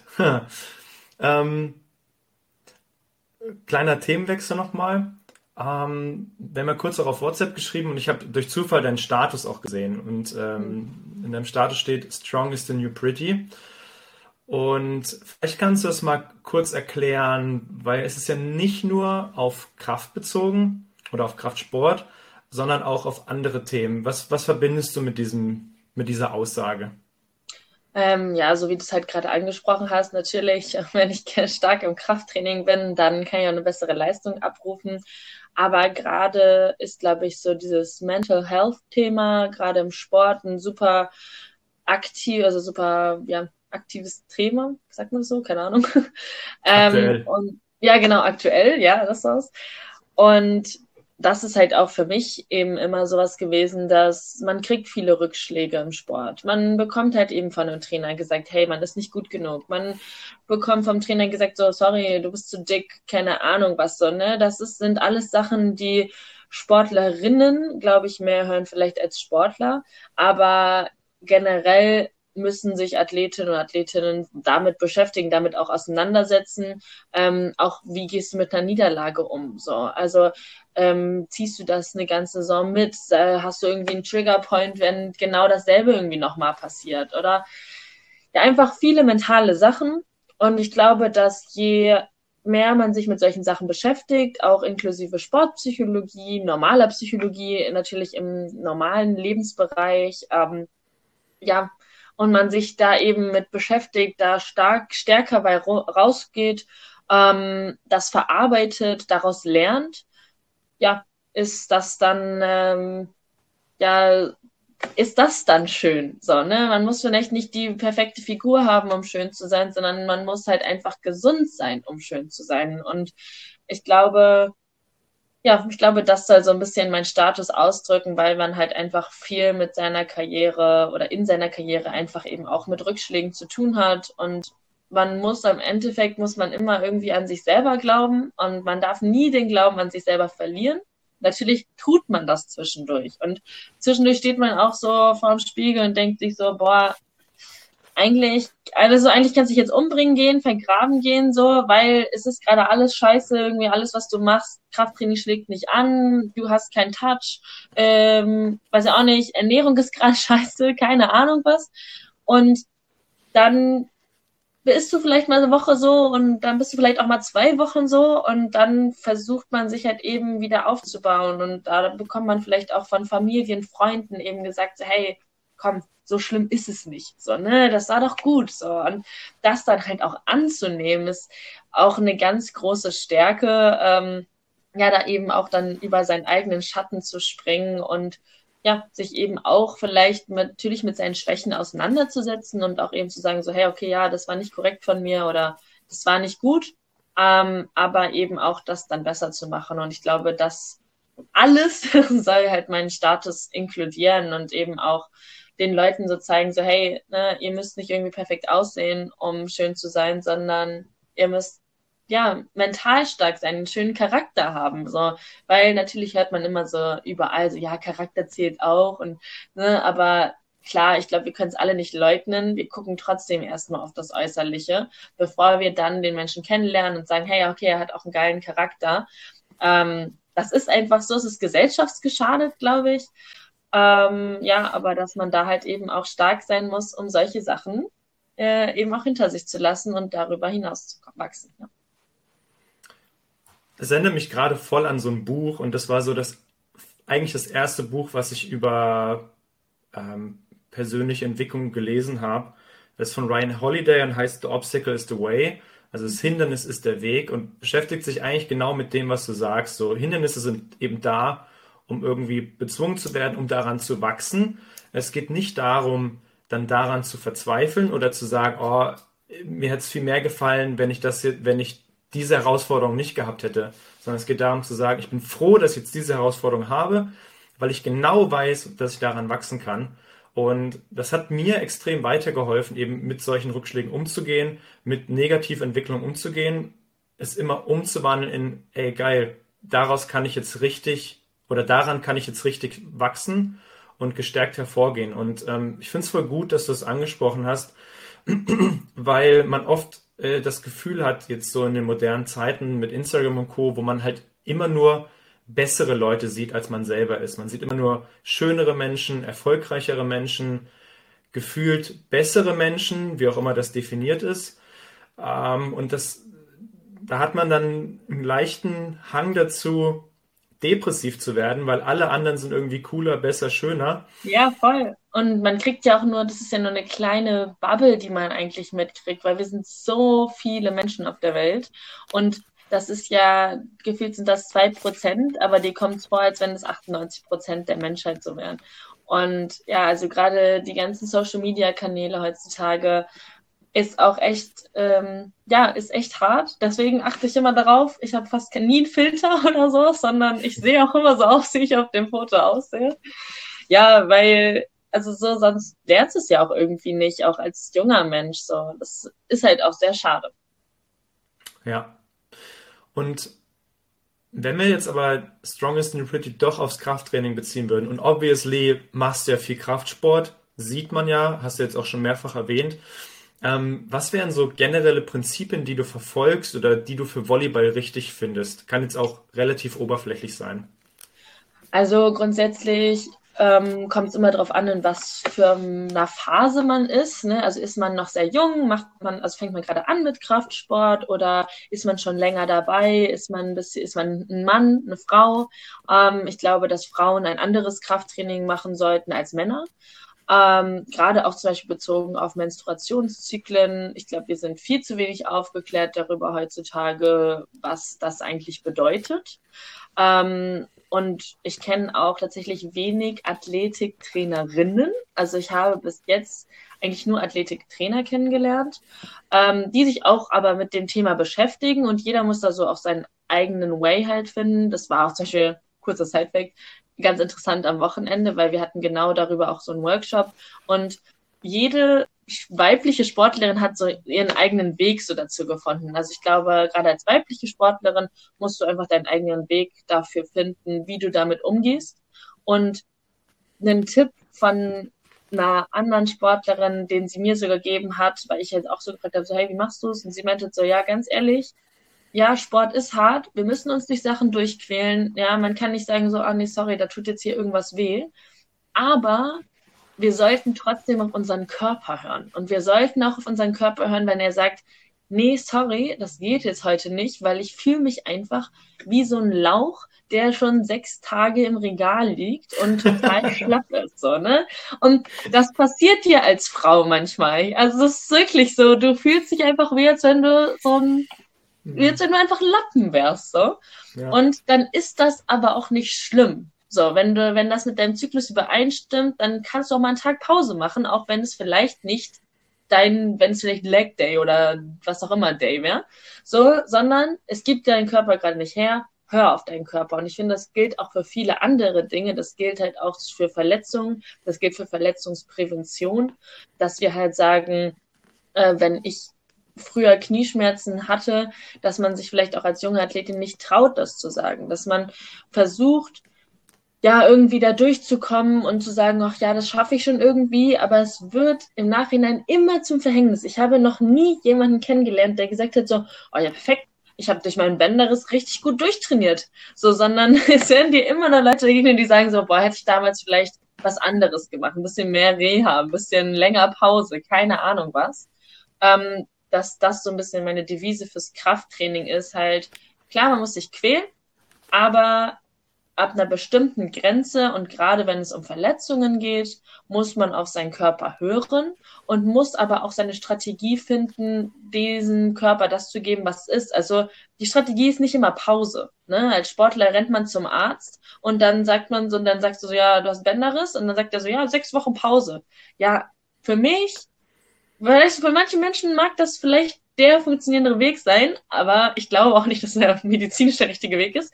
Aber für mich totaler Bullshit, weil ich muss meinen Fuß bewegen. Ich muss den wieder auftrainieren. Ich muss dem was geben, nicht nur hochlegen. So, also, und das, ja, das hat man tatsächlich, lernt man nur durch Erfahrung. Ja, wenn ich, glaube ich, selber nicht zwei Bänderrisse gehabt hätte, dann würde ich das vielleicht jetzt hier nicht so confident sagen. Aber ich weiß auf jeden Fall, was ich zu tun habe, wenn ich nächstes Mal den Bänderriss habe.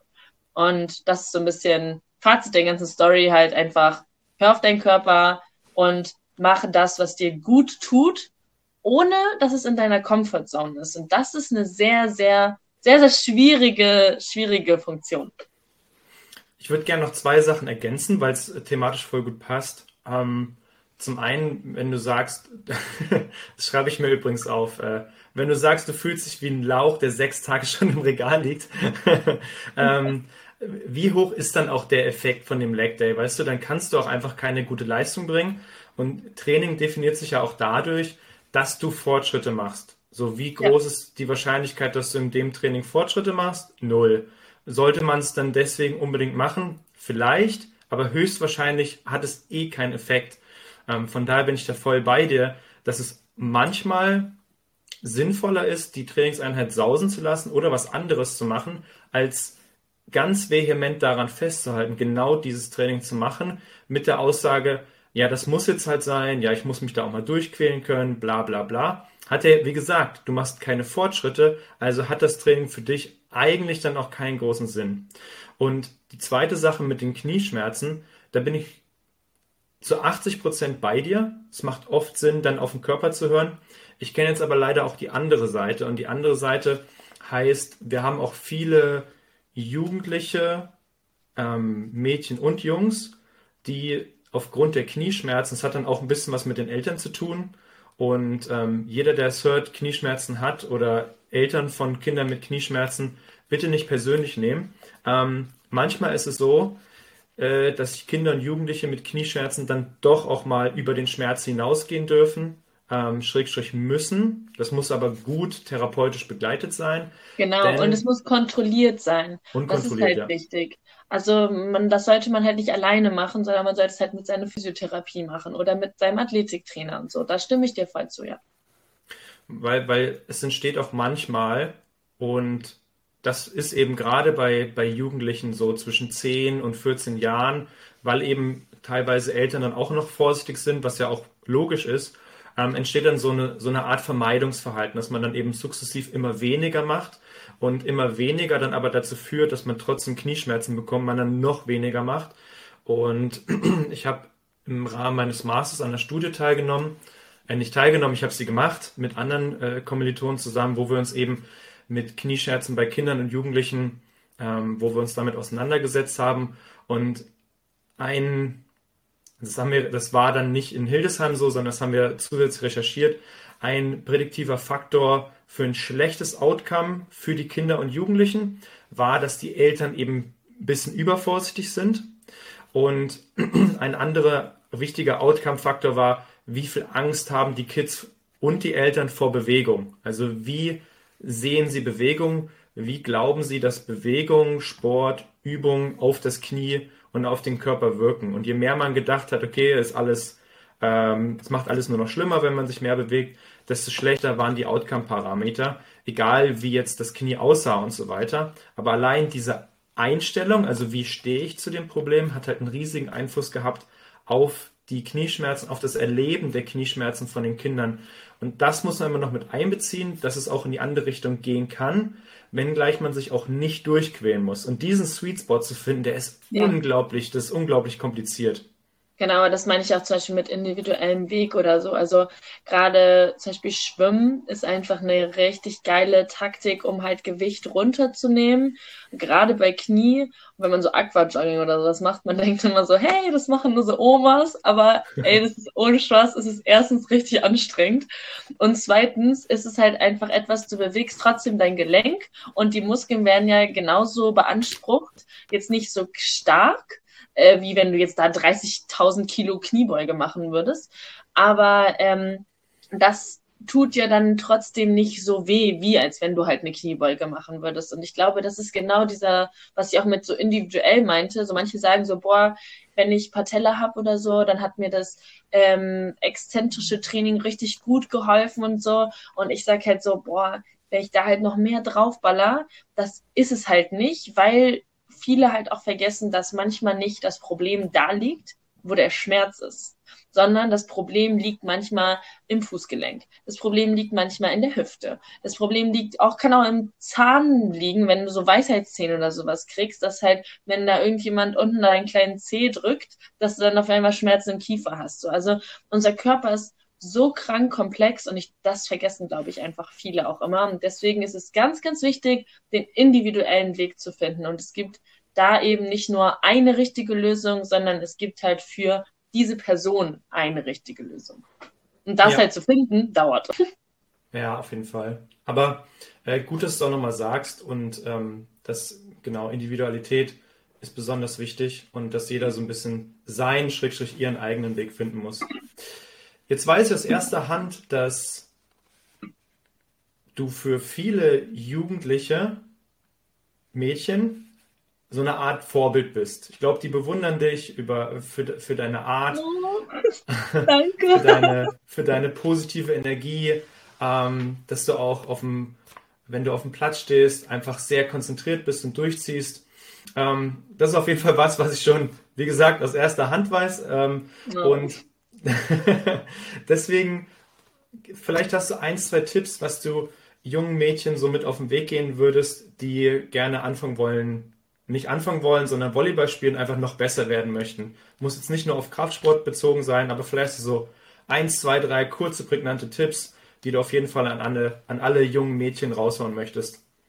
Ähm, also ich glaube, erster Tipp ist eine direkte und offene Kommunikation, ohne dass sie respektlos ist. Ähm, das ist sehr, sehr wichtig, gerade im Frauensport, weil wir, glaube ich, manchmal sehr hinterm Berg halten mit dem, was wir eigentlich meinen und was wir eigentlich wollen. Und es ist vollkommen in Ordnung, dass du was anderes willst als deine Partnerin neben dir oder als deine gesamte Klasse, sondern du hast einfach noch nicht dann die richtigen Leute gefunden, die genau dasselbe wollen wie du.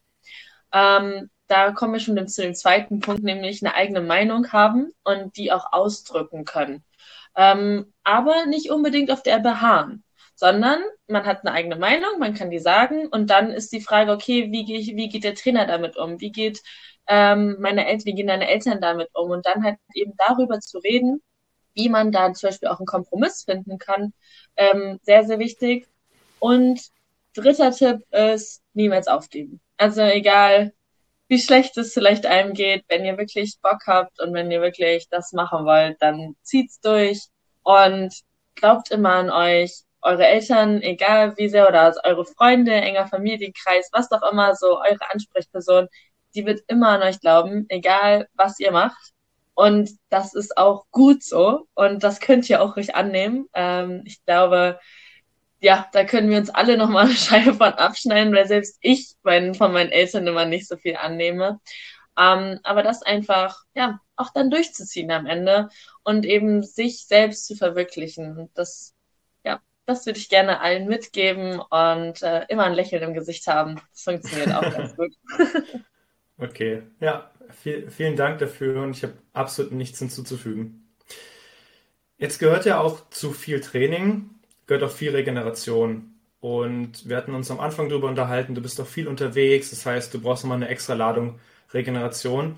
Was sind denn so deine Schlüsselpunkte zu einer guten Regeneration? Was sorgt dafür, dass du am nächsten Tag wieder einigermaßen fit bist und weiter trainieren kannst? Also, ich habe hier meinen wunderschönen Shaker. ähm, ja, ich habe, also klar, gute Ernährung, ja, also viel Eiweiß, nicht unbedingt nur künstlich hergestelltes Eiweiß, sondern halt auch aktives Eiweiß aus Nahrungsmitteln. Ähm, so gerade so Linsen oder so sind einfach gut. Ähm, ansonsten, ja, was habe ich noch? Äh, Schlaf. Ja, also mein Schlaf ist äh, sehr, sehr wichtig. Ähm, jeder muss da aber auch eben seinen eigenen Schlafrhythmus so finden. So, mein Papa schläft einfach nur sechs Stunden und sagt am nächsten Tag, er ist topfit. So, ich brauche halt so, ich brauche so sieben bis neun. Äh, wenn je länger ich schlafe, so neun Stunden sind schon fast zu viel. Ähm, ja, und da habe ich halt auch eine richtig geile Schlafauflage von Biorelax, die halt einfach auch ähm, die Regeneration fördert und halt eben auch mit den kleinsten Feldern äh, konzentrations- und leistungssteigernd ist. Ähm, da habe ich auch so Armbänder und Fußeinlagen, die zum Beispiel die Fußeinlagen, die habe ich immer beim Arbeiten benutzt oder also hier Polizeiarbeiten. Und ähm, ja, laufe ich jetzt auch nur täglich mit rum so. Das ist einfach dafür da, dass ich nicht mehr so dicke Füße kriege. Auch im Flieger haben wir so Armbänder und so Fußbänder, die man halt so drum machen können und die unterstützen halt voll gut die Durchblutung. Also das ist so mein extra Tipp. Ähm, natürlich ja, kommt man da als Sportler immer vielleicht ein bisschen besser ran als äh, normale Menschen, aber guckt mal vorbei, Biorelax. Ähm, ansonsten, ja, auch mal was anderes tun. Ja, ich mache natürlich viel Sport, aber wie man mitbekommen hat, ähm, ja, mache ich auch viele andere Dinge und das ist auch einfach dann mal gut. Also klar, nach einer langen Trainingseinheit denkt man sich so, boah, mein Kopf komplett tot, aber da kann man sich trotzdem nochmal hingucken, nicht unbedingt Trash-TV gucken, sondern halt vielleicht auch mal eine Doku gucken oder sich mal für die Uni hinsetzen oder sowas. Das hat mir immer total gut getan, einfach auch andere Dinge zu machen.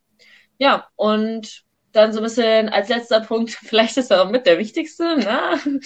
ähm, soziales Umfeld. Also Freunde, Familien, sich Zeit dafür nehmen, mal wirklich mit der Freundin was essen gehen abends, auch mal ja, irgendwie mal eine Party schmeißen vielleicht, ähm, mal einfach loslassen, bisschen tanzen, ja, also das ist auch so ein bisschen immer so mein Geheimtipp und ich glaube, deswegen bin ich auch immer sehr ausgeglichen. Ähm, ja, weil das einfach so was ist, was mich auch einfach im Leben glücklich macht und also so ein Privatleben. Dann, mein Freund zählt da auch natürlich zu. Ähm, ja, da wo man dann einfach so grundsätzlich glücklicher ist, äh, wenn halt das Privatleben gut läuft, dann bin ich auch der Meinung, dass man mehr Leistung geben kann im Sport, wenn es drumherum auch einfach sehr, sehr gut läuft. Ja. Ja, cool. Also auch sehr facettenreich, sehr, sehr breit gestreut und ich würde mich allem anschließen und würde nochmal betonen, dass eben insbesondere auch soziales Umfeld einen riesigen Einfluss auf deine Regeneration hat, dass eben, wenn du auch, wie du es gesagt hast, wenn du Zeit mit was anderem verbringst als deinem Sport oder deinem Beruf, dass es einfach enorm wichtig ist, dass du einmal einen Tapetenwechsel bekommst und irgendwas hast, was dich auch irgendwie mental einbindet, aber eben auf einer ganz anderen Ebene als dein Hauptberuf oder wie gesagt als dein Sport. Von daher sehr, sehr schöne Worte. Und ähm, seit kurzem ist ja BioRelax oder ab demnächst ist BioRelax auch Sponsor des Podcasts. Ähm, und ich werde es auch ab und zu mal ausprobieren und äh, kann dann auf jeden Fall in den nächsten Monaten auch mal eine Rückmeldung geben, wie, wie ich es empfinde. Bin schon sehr gespannt drauf. Dann können wir uns also, auch nochmal austauschen drüber. Ja, gerne. Also da bin ich auch gespannt. So, ähm, mir hat es auf jeden Fall richtig was gebracht und auch gerade so ähm, nach den, also langen Reisen oder nach langen Turnieren oder sowas, wo man wirklich einfach dann mal am Zug sitzt, die Armbänder umhat oder die Fußbänder umhat, so dass man einfach merkt, okay, ja, mein Körper durchblutet zwar schwer, aber er durchblutet besser, als wenn ich es jetzt nicht hätte. Und äh, gerade die Schlafauflage ist einfach richtig cool. Also ich schlafe da immer total gerne drauf, aber die kann man halt nicht immer irgendwo mit hinnehmen. Deswegen müssen dann eben ja meine anderen Sachen herhalten dann dafür. Okay, ja, ich bin gespannt. Was steht jetzt in Zukunft an? Ich weiß ja, dass Anna noch nicht ganz fit ist, äh, dass sie wahrscheinlich noch ein bisschen Reha machen muss. Ähm, das heißt, du wirst im Winter noch viel alleine trainieren oder ihr zusammen eben an den Basics. Sehe ich das richtig? Ja, genau. Also ähm, Anna kommt jetzt gleich von der Bundeswehr wieder am 10. November. Also das ist jetzt auch schon bald. Ähm, mhm. Und ich mache, ja, ich steige jetzt auch gerade wieder ein. Wir machen viel Basic-Training. Ähm, wir werden ja auch natürlich viel Abstimmung machen, so vielleicht ein paar neue Pässe oder so raushauen. Ähm, man weiß nicht. Ich bin auch selber gespannt. Äh, ich glaube, das Spiel entwickelt sich ja generell eher in so ein, ja, zweite Bälle-Ding oder sowas. Mal gucken, vielleicht werde ich ja koordinativ noch ein richtiges Tier, dass ich äh, dann auch gute zweite Bälle spielen kann, weiß nicht. Ich glaube, sonst werde ich getötet, muss ich sagen. Aber ja, ach, ich glaube, dass wir einfach mit viel Spaß und viel Bock einfach diesen Winter trainieren werden und arbeiten werden einfach an unserer Teamleistung und ja, wir werden auf jeden Fall sehen, was rauskommt. Für wann sind denn dann die ersten Turniere geplant? Also du hast am Anfang gemeint, der Turnierkalender ist jetzt schon draußen. Ähm, nee, der ähm, soll noch kommen. Der also, noch kommen. Oder selbst wenn er draußen ist, dann habe ich auf jeden Fall noch nichts mitbekommen. Also, no Spoiler Alert. Also die, die Frage ist für mich eher so, ab, ab wann habt ihr das Gefühl, okay, dann könnten wir überhaupt was spielen? Also habt ihr euch so eine Zeit gesetzt, die ihr wirklich nur trainieren wollt? Ja. Ähm, und dann, ja, okay. Ja, also wann? ich glaube so bis also ich habe ja auch noch Polizei bis Ende Januar und ich glaube, bis Ende Januar sind wir auf jeden Fall noch im Training, selbst wenn da vielleicht, keine Ahnung, mal so ein Future wie in, in Den Haag stattfinden wird oder sowas. Also muss man auch einfach gucken, ne, ob man da wirklich dann Bock zu hat. Und ich glaube, dass Anna und ich einfach in einer guten Position dieses Jahr sind, ähm, ohne Druck, weil wir schaffen es nicht zu Olympia so. Es wird also Außer wir rasieren jetzt alle Challenge, also so, das ist halt äh, ein bisschen utopisch. Aber dass wir halt deswegen einfach entspannt reinstarten können, gucken können, Erfahrung sammeln können ähm, und halt auch das natürlich angepasst an ihre Schulter, ähm, dass man da halt eben sagt, hey, ganz ehrlich, wenn du dich im Januar noch nicht voll fit fühlst, sondern nur zu 80 Prozent, ja, dann warten wir halt noch einen Monat so, ne? Uns drängt niemand da jetzt im Februar oder März direkt die erste Medaille zu holen. Ja, also dieses Jahr oder nächste Saison wird, glaube ich, ein, einfach ein Jahr, wo man sich selber gut entwickeln muss und sollte, ähm, um halt einfach die bestmögliche Ausgangsposition für 2028 zu haben. Und deswegen habe ich damit auch gar kein Problem, dass das Training vollkommen im Vordergrund steht und man da halt eben an sich arbeiten kann. Ja, ergibt ja auch Sinn. Ne? Wir spielen dann gerade erst zusammen. So was, Wäre schlimm, was, wenn nicht. ja, ich meine, was, was soll man dann anfangen, schon so früh zu spielen? Ihr müsst euch ja einspielen. Ich meine, klar, ihr habt schon mal gespielt, aber man muss sich einspielen.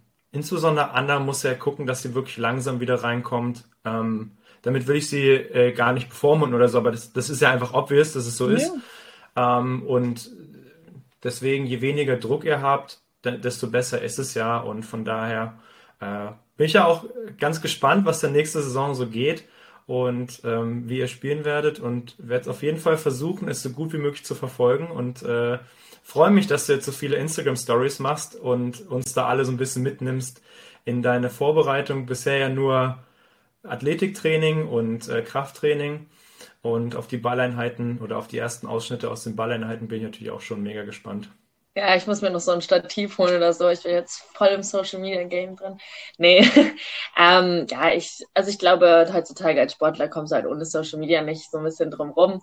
Und wenn ich Social Media mache, dann ist das ganze Ding auch real, weil alles andere wäre ich nicht. Ähm, und deswegen entweder kriege also und deswegen passt auch gut mit anderen zusammen, ja. Also ich glaube, wenn man jetzt auch Anna folgt, da ähm, Anna schon gefolgt ist und sie auch persönlich kennt, dann ist auch immer sehr, sehr ehrlich, sehr, sehr witzig. Und ähm, ja, ich glaube, man kann sich auf jeden Fall von Sachen von uns freuen. Bin mal gespannt, ob wir, wie viel wir auf den Balleinheiten halt äh, mit aufnehmen, weil ich muss auch ehrlich sagen, ich vergesse es auch einfach immer. Ich denke immer so, ah, warte, ich muss mich jetzt hier noch kurz aufs Fahrrad setzen und so tun, als hätte ich jetzt gerade was gemacht. Ich habe ja auch was gemacht, aber ich bin dann schon so halb aus dem Kraftraum raus und denke mir so, ah, geil. ähm, ja, also deswegen, ich bin auch ganz froh, dass mein Handy noch nicht ganz angewachsen ist und äh, bin noch mal gespannt, dass wenn Roman wiederkommt aus der Bundeswehr, ob man dann vielleicht auch einfach mehr zusammen macht und dann halt irgendwann gegenseitig da einfach dran denkt. Weil ja, alleine immer so Selfie läuft, aber der Rest, naja. Aber seid gespannt, bleibt auf dem Laufenden. kann es auf jeden Fall nachvollziehen. Ich sehe auch so beide Seiten. So, man hat auch sonst noch einen Alltag zu bewältigen und dann kann man nicht jedes Mal das Handy zücken und sich dabei filmen. Ja, auf ich der weiß anderen nicht, Seite. Wie die ganzen Leute das machen. Wenn du so die ganzen TikToks und so ansiehst und alle so, ach ja, heute hatte ich so einen Arbeitstag und heute ist dies passiert und ich denke mir so, wie, wie, wenn ich so ein Reel mache, dann dauert es so eine Stunde einfach. so. Ja, das ist eben genau der Punkt. Ähm, also Stories wahrscheinlich einfach einfach machen. So. Ja, genau. Und äh, Reels, ich glaube, dass die meisten, die ein bisschen größer sind, Reels einfach machen lassen. Also ähm, ich überlege auch gerade, ob ich das, ähm, ob ich da viel abgebe und ein paar Sachen lasse ich auch zum Teil schon machen. Zum Beispiel früher so dieses Untertitel unter irgendwas drunter packen. Jetzt gibt es halt so eine KI dafür. ähm, und früher habe ich das halt auch dann machen lassen, äh, weil da bin ich halt überhaupt nicht gut drin. Oder Podcast schneiden. Katastrophe. Und da bin ich sehr, sehr froh, dass ja, das Alex und Thilo für mich machen.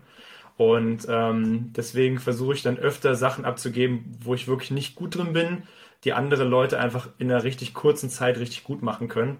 Und ähm, ja, vielleicht wäre das auch was, dass man einfach dann so, so Reels eben schneiden lässt. Und ich glaube, das ist auch gar nicht so teuer. Also, aber muss auch nochmal gucken. Ich, ich, bin gespannt, wenn ich irgendwann meine 10.000 Follower habe, dann kann man, oh, glaube ich, darüber okay. nochmal reden. Aber ich glaube, jetzt in meinen 2.5 interessiert es da auch einfach keinen, ob, ob da einfach so die Reels schlecht geschnitten sind oder nicht. Ja, lieber, lieber raushauen oder lieber nicht perfekt geschnitten raushauen, als gar nichts zu machen, weil aus meiner Consumer-Perspektive denke ich so, ey, ist doch trotzdem voll cool, da ein paar Ausschnitte zu sehen. Ob das jetzt fünf Kameraperspektiven sind oder nur eine, eigentlich voll egal. Ja. Gut, bevor wir aufhören, noch Rapid Fire Questions. Oh yes. Was wärst du, wenn ich Volleyballerin und oder Polizistin? Äh, Managerin. Ähm, am liebsten Hotelmanagerin oder äh, ja, normale Managerin, aber irgendwas im Managementbereich, glaube ich, würde ich machen. Ja. Das, äh, das weiß ich auch noch, weil du einmal im Urlaub warst, ne, und dann so einen Manager gesehen hast, hast gedacht, das ist genau mein Ding. Anderen Leuten sagen, was die zu tun und zu lassen haben. ja, genau. Ähm, ich war, als äh, ich klein war, halt mit meinen Eltern oder mit meiner Familie auf Malediven und ähm, waren halt so im Urlaub und da ist halt so ein Typ gekommen, der hat halt so anderen Leuten erzählt, dass sie halt noch, also anderen Mitarbeitern halt erzählt, dass sie irgendwie noch Kaffee nachschenken müssen oder sowas.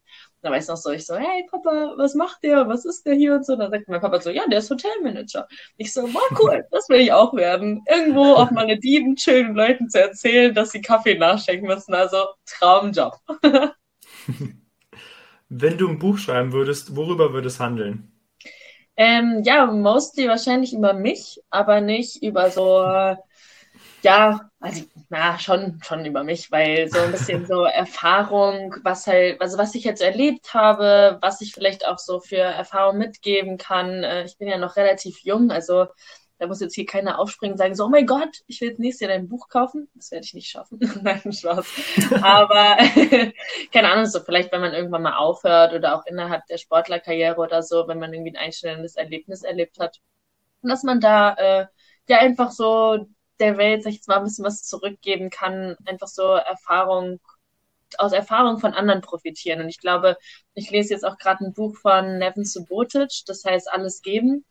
Und das ist ja auch so ein bisschen, es ist nicht hauptsächlich über ihn, aber es ist über seine Lebensgeschichte, natürlich auch die Erfahrungen, die er halt so mitgen mitgenommen hat. Und ja, ich würde gerne auch wahrscheinlich sowas machen. Ja. Cool. Er ist ja auch eine, eine Maschine, was so Wohltätigkeit angeht und so. Ne? Er ist ja wirklich da Vorzeigeathlet, ähm, ja. was soziales Engagement und alles angeht. Also ich glaube, von ihm kann man wirklich viel lernen, ja. Ja, und ein mega cooler Typ. Also ich habe den auf einem Event kennengelernt, also kennengelernt oder beziehungsweise kennenlernen dürfen, muss man ja schon fast sagen.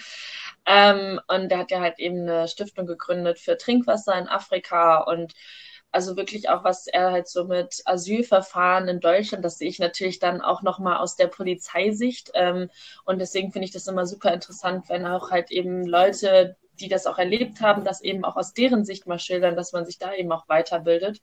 Ähm, ja, der ist ja nach Amerika gegangen, wieder zurückgekommen und gerade in der Fußballerszene, was er halt auch eben selber sagt, ist es einfach nicht so üblich, obwohl sie so viel Geld verdienen, sich so zu engagieren. Und deswegen finde ich es umso schöner, dass er halt da mit so einem Vorbildcharakter halt vorangegangen ist und gesagt hat, so hey, ich mach mal was und ich hoffe, dass viele junge Fußballer oder auch generell Athleten, die einfach gutes Geld verdienen, ähm, da vielleicht einfach auch ein bisschen was zurückgeben, weil ich glaube, wir sind auch mit die meisten, die einfach auch viel Erfahrung gesammelt haben, so in jungen Jahren Lebenserfahrung, weil wir mit vielen Niederschlägen umgehen müssten, Rückschlägen, um, aber auch halt positive Sachen erfahren haben und das einfach weiterzugeben oder auch zu nutzen, um soziale Komponenten dazu machen, also mega cool. Sehr schön. Was kochst du am besten? Ähm, Lasagne. Und zwar, weil ich Käse Zwischentitel-Auflagen mache. Also ähm, das ist so ein Geheimtipp, richtig geil. Und ja, wenn es nicht Lasagne ist, ähm, weiß ich gar nicht, was ich das letzte Mal sogar noch gesagt habe. Ah, doch, äh, das Curry habe ich gesagt. Und zwar unser gutes altes Fire Curry. Weil Ach, genau. Meintest, dass äh, jeder hier gefühlt Curry sagt in dem Podcast.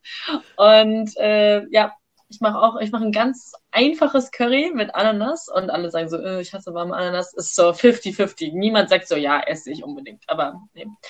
Und das ist auch immer geil, das essen wir immer vorm Feiern gehen. Ja. Das hat sich so etabliert seit Stuttgarter Zeiten. Jetzt essen wir es halt nur noch zweimal im Jahr.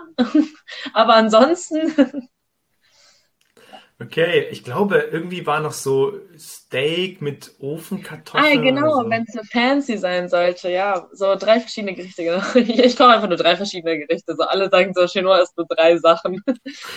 ähm, ja, genau, so wenn es ein bisschen fancier sein soll, so Ofenkartoffeln mit Steak und so Bohnen und so, ist auch sehr lecker. Und so einer schönen Bernadette-Soße. Ist auch geil. Krass, aber voll, voll vielfältig. Das sind ja so auch drei komplett verschiedene Sachen. Ja, ich kann relativ gut kochen, würde ich tatsächlich von mir selber sagen. Und ich möchte aber nochmal so einen thailändischen oder halt so asiatischen Kochkurs machen, weil ich finde, da kennt man sich, also so jeder kann so irgendwie so eine Thailand-Pfanne machen oder keine Ahnung, was so ein bisschen rotes Curry da reinpacken und dann schmeckt es irgendwie so ein bisschen thailändisch. Aber ich kenne tatsächlich niemand, der so, wie man so, wenn man so beim Vietnamesen essen geht oder wenn man mm. so irgendwie beim Thailänder essen geht oder so, der so wirklich so ein geiles, spiciges irgendwas macht so und ich kann es halt selber auch nicht und deswegen würde ich da voll gerne, glaube ich, nochmal einen Kochkurs zu machen, weil das natürlich auch sehr krass gesund ist. Ja, cool. Was war der letzte Fehlkauf? Boah, ja, da musste ich letzte Woche äh, schon überlegen. Ähm, aber ich glaube, ich hatte gesagt, so ein schwarzes Kleid von Shein, was ich einfach noch nie anhatte. Und jetzt, wo ich auch diese Woche nochmal meine Klamotten ausgeräumt habe, ja, also Leute, wer Bock hat, Klamotten von mir zu kaufen für so fünf Euro oder so, ich werde wahrscheinlich welche reinstellen, ähm, weil ich muss unbedingt mal aussortieren. Okay, ja, wer weiß, vielleicht kriegst du hier an Fans noch ein bisschen teurer los, um deine ganzen Reisen zu finanzieren. ähm, letzte Frage und vielleicht auch die schönste. Wie möchtest du in Erinnerung bleiben? Ja, als sehr positiver Mensch ähm, und jemand, der einfach ja, versucht, ein gutes Vorbild zu sein und sich auch eben für andere einsetzt. Ähm, und ich glaube, dass man halt, also dass ich halt dadurch versuche, dass halt eben sich mehr für andere einsetzen und auch mehr Leute einfach, ja, auch ihre Meinung kundtun, weil man am Ende tatsächlich nicht vergessen darf, dass trotzdem, obwohl man sich manchmal vorkommt, wie als wenn man so einer von 30.000 Millionen Menschen wäre auf dieser Welt, die Meinung zählt. So, und gerade für junge Athletinnen und Athleten, ähm, ich glaube, das vergessen wir immer und ich, das habe ich früher auch vergessen, aber dass man einfach, ja, mit einer Meinung tatsächlich doch dann vielleicht noch mal ein bisschen weiterkommt und äh, das aber halt in einer sehr konstruktiven und respektvollen Art mit guter Laune zu machen. Ähm, ja, das ist so ein bisschen der Plan, dass man halt ja, dass ich immer Leuten ein Lächeln ins Gesicht zaubern kann und äh, auch vielleicht ein Lächeln zurückkriege und dann ist, sieht der Tag schon ganz viel, also sieht der Tag schon gleich schöner aus. Mega. Mir hast du auf jeden Fall ein Lächeln ins Gesicht gezaubert, weil wir jetzt äh, die Folge echt cool nochmal aufgenommen haben. Es waren ja. nochmal viele neue Sachen für mich dabei. Ähm, und wir haben aber alle wichtigen alten Sachen auch wieder reingepackt. Vielen Dank dafür. Wir beten, dass die Aufnahme diesmal okay ist. Ähm, vielen Dank, dass du auch nochmal Zeit genommen hast, weil irgendwie ja, kann ja keiner was für, wenn die Technik streikt, aber deine Zeit ist ja auch kostbar. Von daher vielen, vielen Dank und für Hamburg, für die neue Wohnung und so weiter alles, alles Gute und ähm, hab eine Menge Spaß mit Anna da zusammen und natürlich mit Robin und äh, vielleicht sieht man sich ja bald mal. Ja, auf jeden Fall. Also dann, es war sehr cool, trotzdem nochmal das aufzunehmen und ich bin immer wieder gerne hier. Also kein Problem, melde dich einfach. Und ja, ich hoffe, dass es allen Zuhörenden Spaß gemacht hat. Da bin ich mir sicher. Bis bald, mach's gut. Ciao. Das war's schon wieder mit der Folge. Ich hoffe, für dich war ein kleiner Mehrwert dabei. Wenn dir die Folge gefallen hat, dann abonniere doch gerne den YouTube-Kanal oder folge rein bei Spotify bzw. bei Instagram. Teile auch gerne den Podcast mit deinen Freunden. Das würde mich auf jeden Fall mega, mega weiterbringen. Vielen Dank dafür und bis bald.